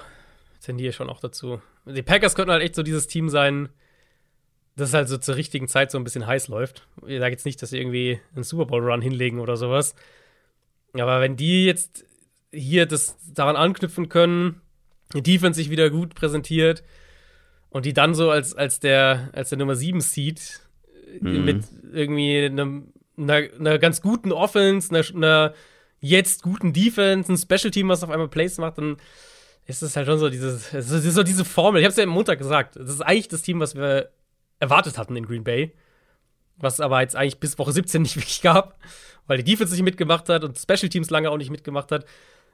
Vielleicht ist jetzt echt so die Zeit, wo sie genau im richtigen Moment heiß laufen. Aber das wird hier ein, ja, ein, äh, ein guter Test, glaube ich. Aber ich bin auch mhm. bei den Packers. Und das waren alle Spiele mit direkten Wildcard-Playoff-Implikationen. Das waren alle Spiele, auf die wir ausführlich geschaut haben. Jetzt kommen wir zu unserem Schnelldurchlauf. Der ist vollgepackt diese Woche. Wir fangen mit, oder wir, wir runden jetzt erstmal die, die NFC nochmal ab. Wir starten unseren Schnelldurchlauf mit Philadelphia Eagles gegen New York Giants. Hier geht es vor allem um die Bye Week für die Eagles, wie schon seit Wochen. Man muss nur die Giants schlagen und dann hat man diese Bye Week und den Nummer 1 Seed der NFC und für die Giants geht es eigentlich um nichts mehr. Ja, geht um gar Ähm, nichts. Ja. Wir können auch nicht mehr abrutschen, Nee, ne? die sind sicher der Nee. Nummer 6. Also, haben, das, das Unentschieden ist hier ihr, ihr bester Freund, wenn man so will, weil sie sind ja, äh, sind ja sozusagen eineinhalb Spiele vor den ganzen 8 und 8 Teams, weil sie 9, 6 und 1 stehen. Mhm. Das selbst wenn sie hier verlieren, stehen sie halt 9, 7 und 1 und der Rest dahinter kann ja höchstens auf 9 und 8 kommen. Also die Giants sind der Nummer 6 Seed, egal was passiert. Und werden dementsprechend auch wahrscheinlich den ein oder anderen Ja. Spieler schonen. Ja. Nicht mehr geschont werden dürfte Jalen Hurts auf der anderen Seite, wird sehr wahrscheinlich zurück sein und erhöht natürlich die Chancen auf einen Sieg nochmal erheblich. Ja, also das ist ja wirklich so eigentlich, eigentlich krass gegensätzliches Matchup. Für die Giants geht es um nichts. Die werden, wie du gesagt hast, wahrscheinlich Leute schon, weil die wissen, dass sie in der Wildcard-Runde auswärts äh, irgendwo ran müssen. Ähm, ergibt auch keinen Sinn, hier Starter spielen zu lassen, das Giants sich. Jetzt hat sich die Offensive Line gerade einigermaßen gefunden. Sie sind sowieso mega dünn auf den Skill-Positionen. Defensive Front kannst du nichts riskieren, weil das trägt dein Team zu, einem, zu einem nicht, nicht geringen Grad. Also, also hier gibt auch keinen Sinn, aus Giants Sicht hier die Starter eigentlich spielen zu lassen. Und dann denke ich halt, dass Hurts wieder spielt. Ich denke auch, dass, dass CJ Gardner Johnson zurückkommt. Ähm, dann haben wir nahezu die volle Kapelle, außer Lane Johnson. Das ist natürlich Mhm. dann, das wird dann Richtung Playoffs nochmal ein Thema, genau. Die Eagles wären ja selbst in einem normalen Setting der klare Favorit. Und so wie man die Situation jetzt hier antizipieren muss mit der Ausgangslage, sollte es eigentlich ein klares Mismatch sein. Allein wir gucken, was allein die Eagles Receiver gegen die Giants Cornerbacks oder die Eagles Front gegen dann wahrscheinlich eine Backup O-Line der Giants. Das sollte schon eine klare Geschichte sein. Und dann äh, denke ich auch, dass die Eagles das hier klar machen. Wenn nicht, äh, dann wird es natürlich noch sehr interessant dahinter. Dann wird sehr interessant dahinter. Die Eagles sind mit 14 Punkten favorisiert, aber gucken wir mal auf dahinter. Da hätten wir die Cowboys im Angebot. Die spielen auswärts bei den Washington Commanders. Das könnte zumindest noch für die Cowboys interessant werden. Also die Eagles müssten schon mal verlieren, was eher unwahrscheinlich ist. Und dann müssten aber auch noch die 49ers verlieren. Und da gucken wir gleich drauf, warum das auch nicht so unbedingt wahrscheinlich ist. Aber dann kann man mit einem Sieg noch was reißen nach oben hin. Man muss selber gewinnen und das sollte auch machbar sein gegen eliminierte Commanders, ähm, die gegen die Browns gar nicht gut aussahen. Carson Wentz sah mal wieder nicht gut aus. Eigentlich ist das für die Cowboys ein Pflichtsieg, aber jetzt kommt der Haken. Jetzt kommt der ganz große Haken für die Cowboys. Und dieser Haken heißt entweder Taylor Heineke oder sogar Sam Howell. Hm, wahrscheinlich beide. So wie es klingt, wahrscheinlich beide. Sie wollen wohl beide spielen lassen. Frag mich nicht, warum. Frag mich nicht, was der Sinn dahinter ist, warum sie äh, nicht einfach sagen. Ta Taylor Heineke nochmal noch mal angucken, nochmal Mhm, testen. Warum gibst du nicht in diesem für die Commanders völlig irrelevanten Spiel deinem Rookie-Quarterback, der die ganze Saison auf der Bank gesessen, einfach dieses eine Spiel, und ich glaube, er hat nicht mal auf der Bank gesessen, äh, gesessen der hat immer auf der Tribüne gehockt. Also, absurd. Ja, es ergibt keinen Sinn. Also wir haben heute die, die News kam jetzt gerade kurz bevor wir unsere Aufnahme gestartet haben, dass die, ähm, dass die, dass wohl beide Quarterbacks zum Einsatz kommen werden tatsächlich. Heineke wahrscheinlich startet und dann kommt Howell irgendwann rein oder der eine spielt die erste, der andere die zweite Hälfte. Warum auch immer, ich weiß es nicht. Ich meine, vielleicht muss man Ron Rivera das erklären, warum das vielleicht keine gute äh, Idee ist. Genauso wie man, wie man es ihm erklären musste, dass die Commanders äh, letzten Spieltag schon eliminiert wurden. Hm, Ja, das war. Ich, wei- ich weiß nicht, äh, ja, das war bitter. Ähm, also sagen wir so, du, du, ich muss natürlich, ich muss eine Sache muss ich noch sagen.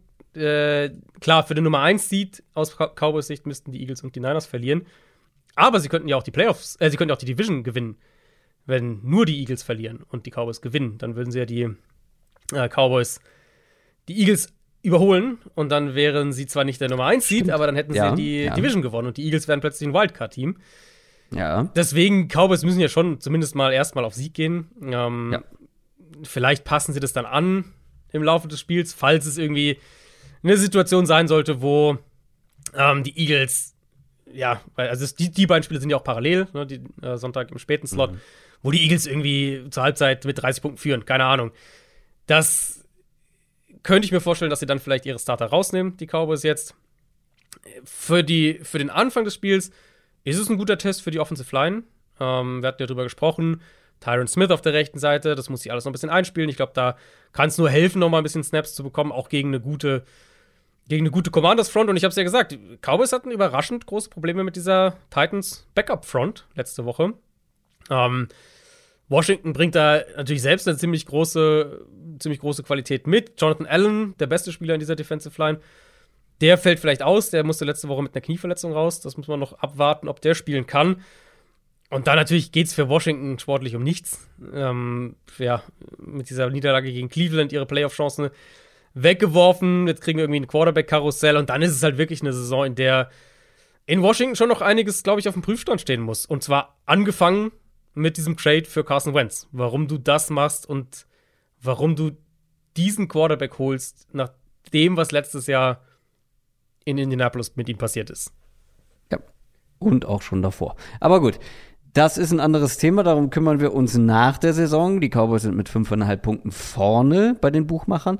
Und noch deutlicher ist es bei dem dritten Spiel, was da mit reinspielt, und zwar die San Francisco 49ers gegen die Arizona Cardinals. Die 49ers mit 14 Punkten favorisiert. Und deshalb brauchen sich die Cowboys-Fans, zumindest was die Nummer 1 Seed angeht, nicht allzu große Hoffnung machen, weil, wie gesagt, die Giants müssten die Eagles schlagen. Und dann müssen die 49ers noch gegen die Cardinals verlieren. Und gegen die Cardinals verlieren, das ist aktuell wirklich schwierig. Hm. Also, äh, das liegt zum einen an den Cardinals, aber dann auch die eigene Form. Die 49ers haben sich zwar schwer getan gegen die Raiders, aber das wäre eine absolute Riesensensation. Ja, ja gerade weil es halt für die Niners noch um jetzt wirklich um was geht. Also, das ist äh, wenn jetzt die Situation wäre, okay, sie schonen Leute, ne, weißt du nie, was passiert. Genau. Aber auch dieses Spiel ist im Sonntag im, im späten Slot, also auch das wird parallel zu den anderen beiden sein ist ja relativ easy. Für die Niners, es geht um den Nummer 1 Seed, dafür brauchen sie einen Sieg und eine Niederlage der Eagles. Dementsprechend ähm, schon mal da werden sie, werden sie voll, voll auf Sieg erstmal gehen. Und es ist ja auch noch ein Fernduell mit den Vikings um den Nummer 2 und Nummer 3 Seed. Mhm. Jetzt kann man sagen, vielleicht ist der Nummer 3 Seed für die Wildcard-Runde sogar attraktiver, weil du gegen die Giants spielst und nicht potenziell gegen die Packers.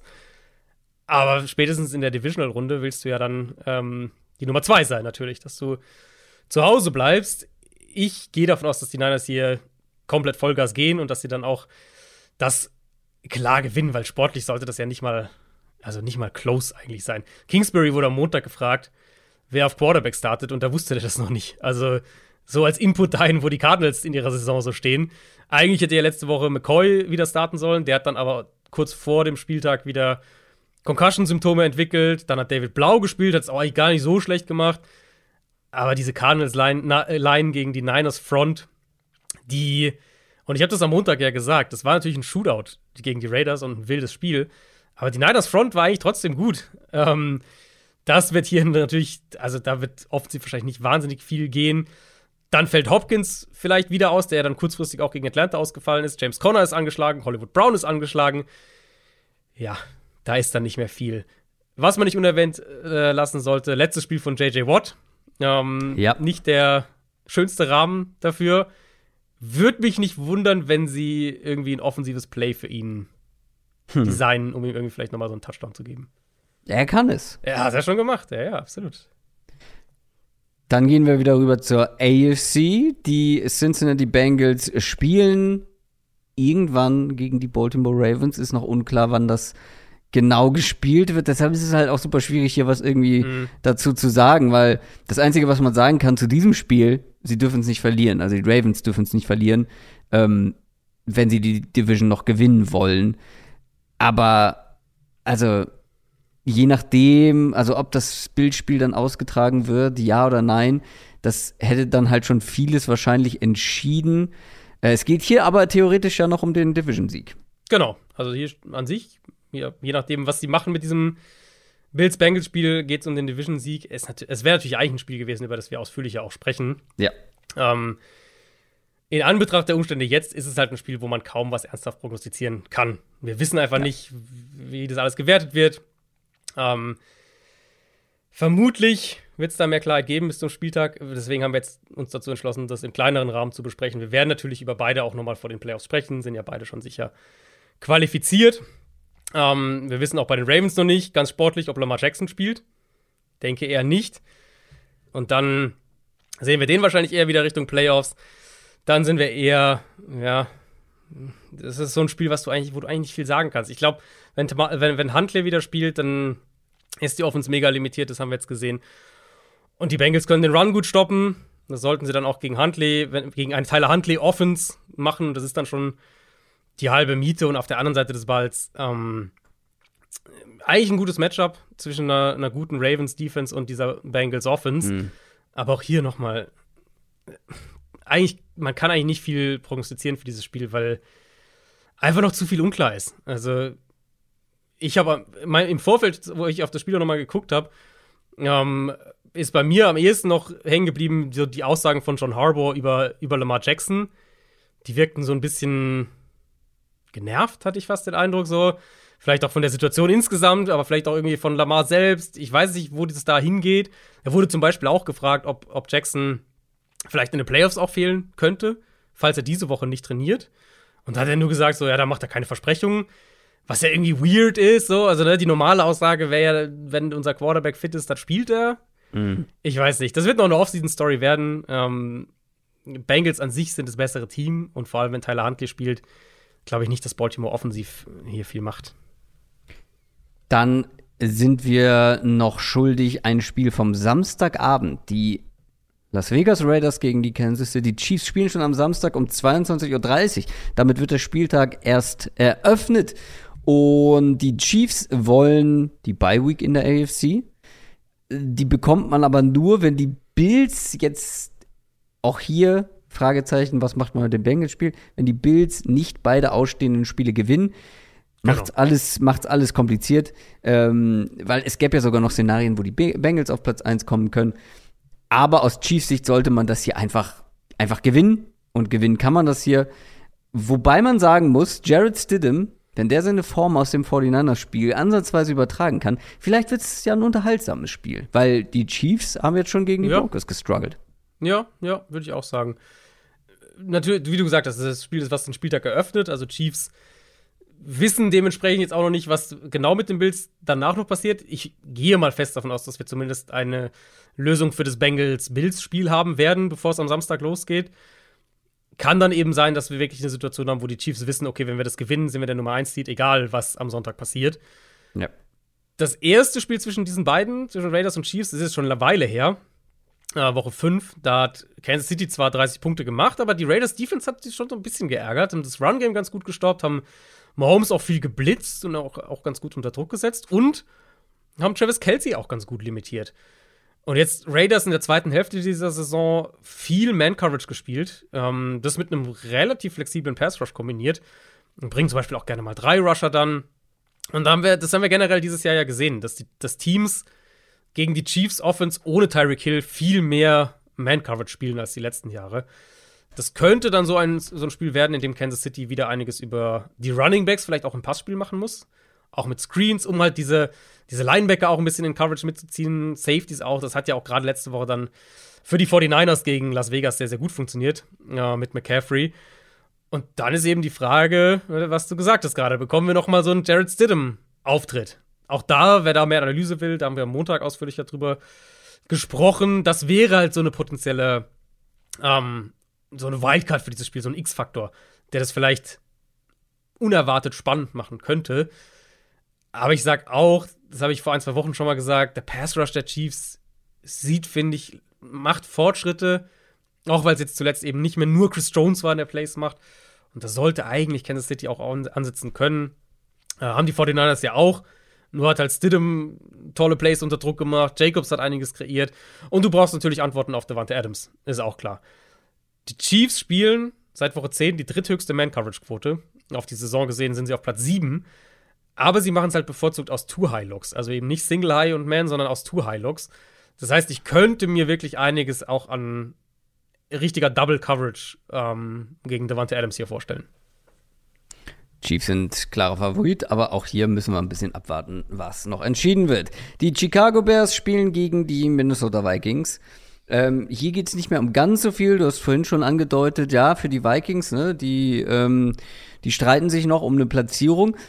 Aber auch aus Bears Sicht äh, geht es noch mhm. um was.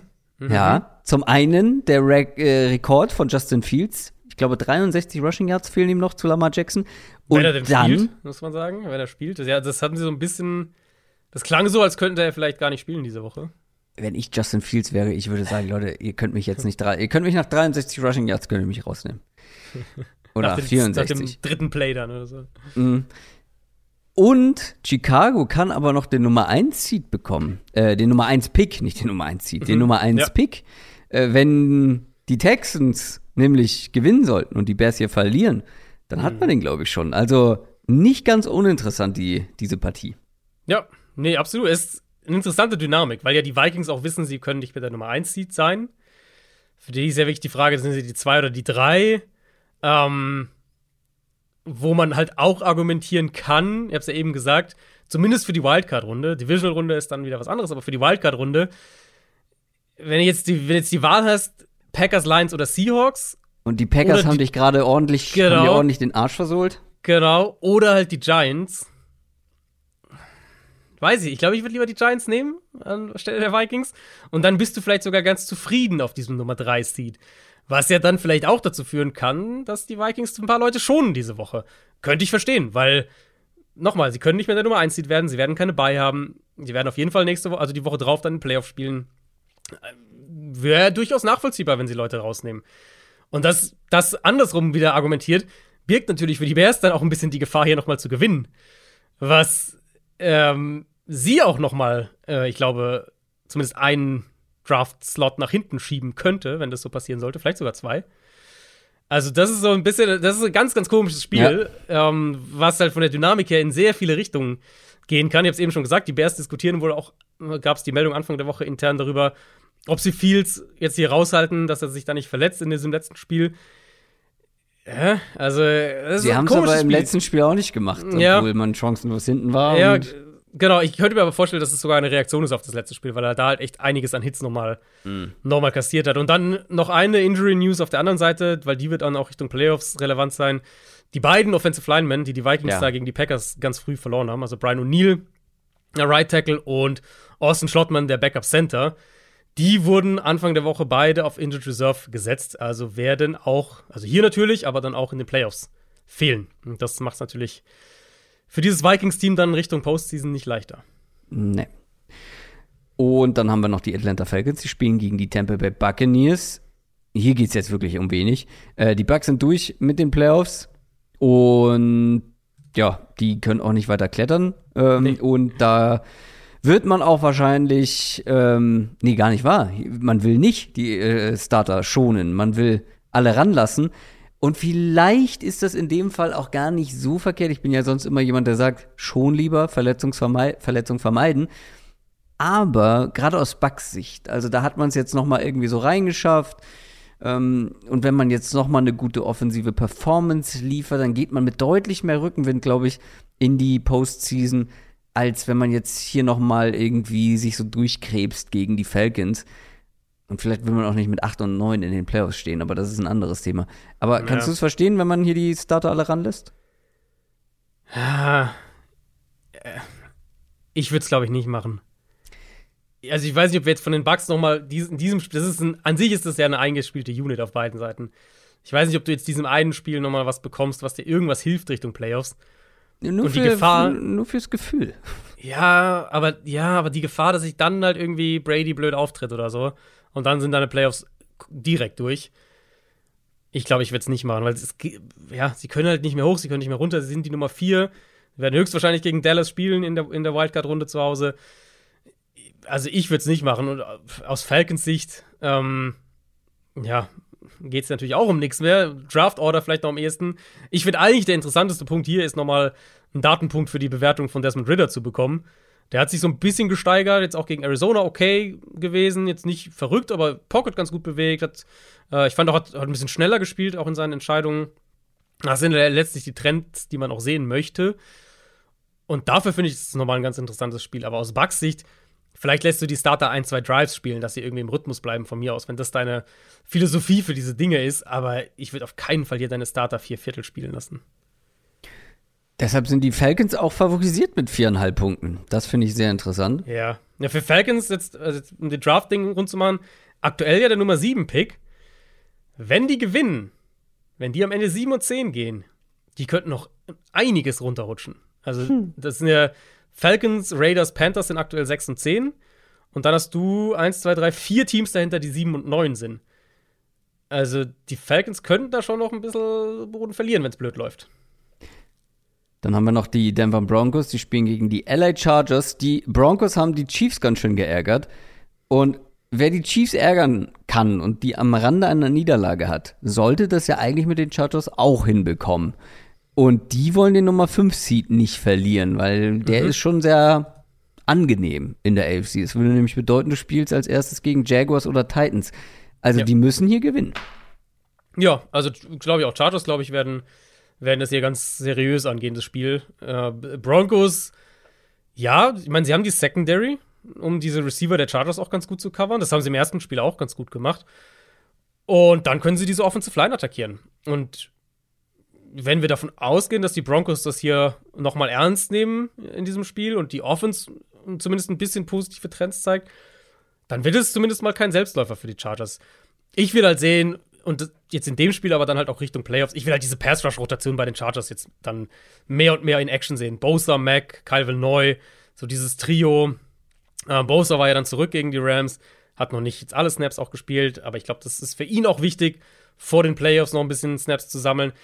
Dieser Pass-Rush könnte für die Chargers in den Playoffs ein echtes Pfund sein und ähm, könnte auch hier in, in diesem in diesem Spiel, was für die, für sie, wie, wie du es gesagt hast, durchaus noch wichtig ist, gegen eine Broncos Line, äh, die, die wackelt mit Wilson dahinter, der jetzt gegen die Chiefs wieder kein schlechtes Spiel hatte, aber der immer noch gegen Pressure ziemliche Probleme hat. Da könnte dieser Pass Rush auch wirklich der, ja, mitentscheidend für einen Sieg der Chargers sein. Die Chargers mit drei favorisiert. Wir haben die Colts gegen die Texans. Die Texans müssen hier verlieren. Sonst könnte der mhm. Nummer 1 Seed weg sein. Wir haben es besprochen. Und das Schlimme, es gibt einen Football Power Index von ESPN und die sehen die Siegeswahrscheinlichkeit der Texans in diesem Spiel so hoch wie in keinem anderen Texans-Spiel in dieser Saison. Das liegt ja. natürlich daran, dass die Colts ein absolutes Wrack sind. Ja, ähm, und genau. ein Wrack, was jetzt wieder mit Sam Ellinger auf ähm, mhm. Quarterback antreten muss, weil Nick Foles sich ja verletzt hat. Also, mir schwand ein bisschen Böses für die Texans vor allem.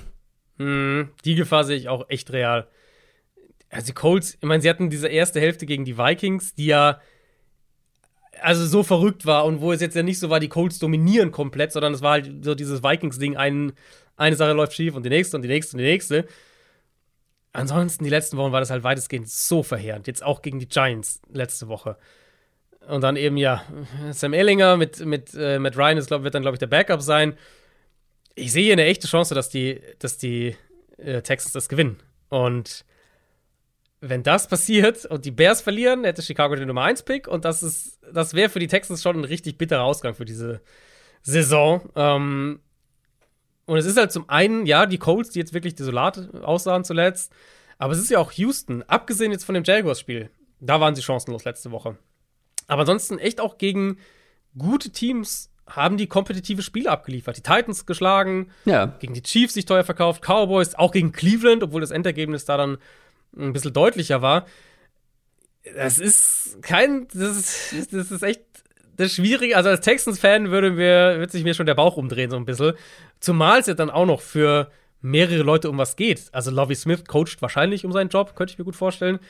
Davis Mills, für den ist es vermutlich die letzte Gelegenheit, sich als Starter zu zeigen. Selbst in Woche 1, das Spiel gab es natürlich schon mal in Woche 1, ganz am Anfang der Saison, das war ja 2020, dieses Unentschieden. Selbst da, als wir alle noch dachten, so die Colts, ja, solides Team und so. Ähm, 2020? gut. Ach so, Entschuldigung.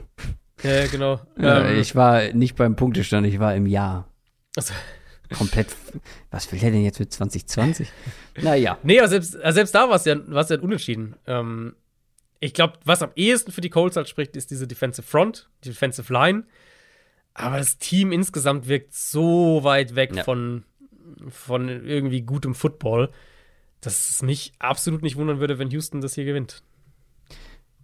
Äh, die Colts sind aber Favorit mit zweieinhalb Punkten. Vielleicht sprechen wir über das Spiel gleich nochmal. Äh, zum Abschluss noch die New, New Orleans Saints gegen die Carolina Panthers. Hier geht es wirklich um gar nichts mehr, oder? Also die Pick-Position der Panthers. Äh, die genau, Saints ja. interessiert das ja. nicht ganz so doll, die haben keinen First-Round-Pick, aber die Panthers äh, in den Top 10 können halt noch, wir haben es ja vorhin schon besprochen, bisschen klettern oder aber auch Mhm. fallen. Aber ansonsten, Ja. Äh, letztes Bewerbungsschreiben für Andy Dalton, um, um nächstes Jahr nochmal eine Chance zu kriegen. Und dann eben bei den Panthers natürlich die, die ist diese Storyline wahrscheinlich am präsentesten. Ja, Steve Wilkes, vermutlich letzte Chance, sich, oder erstmal letzte Chance auf jeden Fall, sich nochmal zu zeigen. Vielleicht dann wirklich eine Chance, um ja, den Headcoach-Posten fix zu bekommen. Und Sam Darnold natürlich auch. Auch für ihn erstmal äh, ähnlich wie wir es bei Baker Mayfield hatten und bei Mike White und Andy Dalton ein Stück weit auch eben sich nochmal zu präsentieren.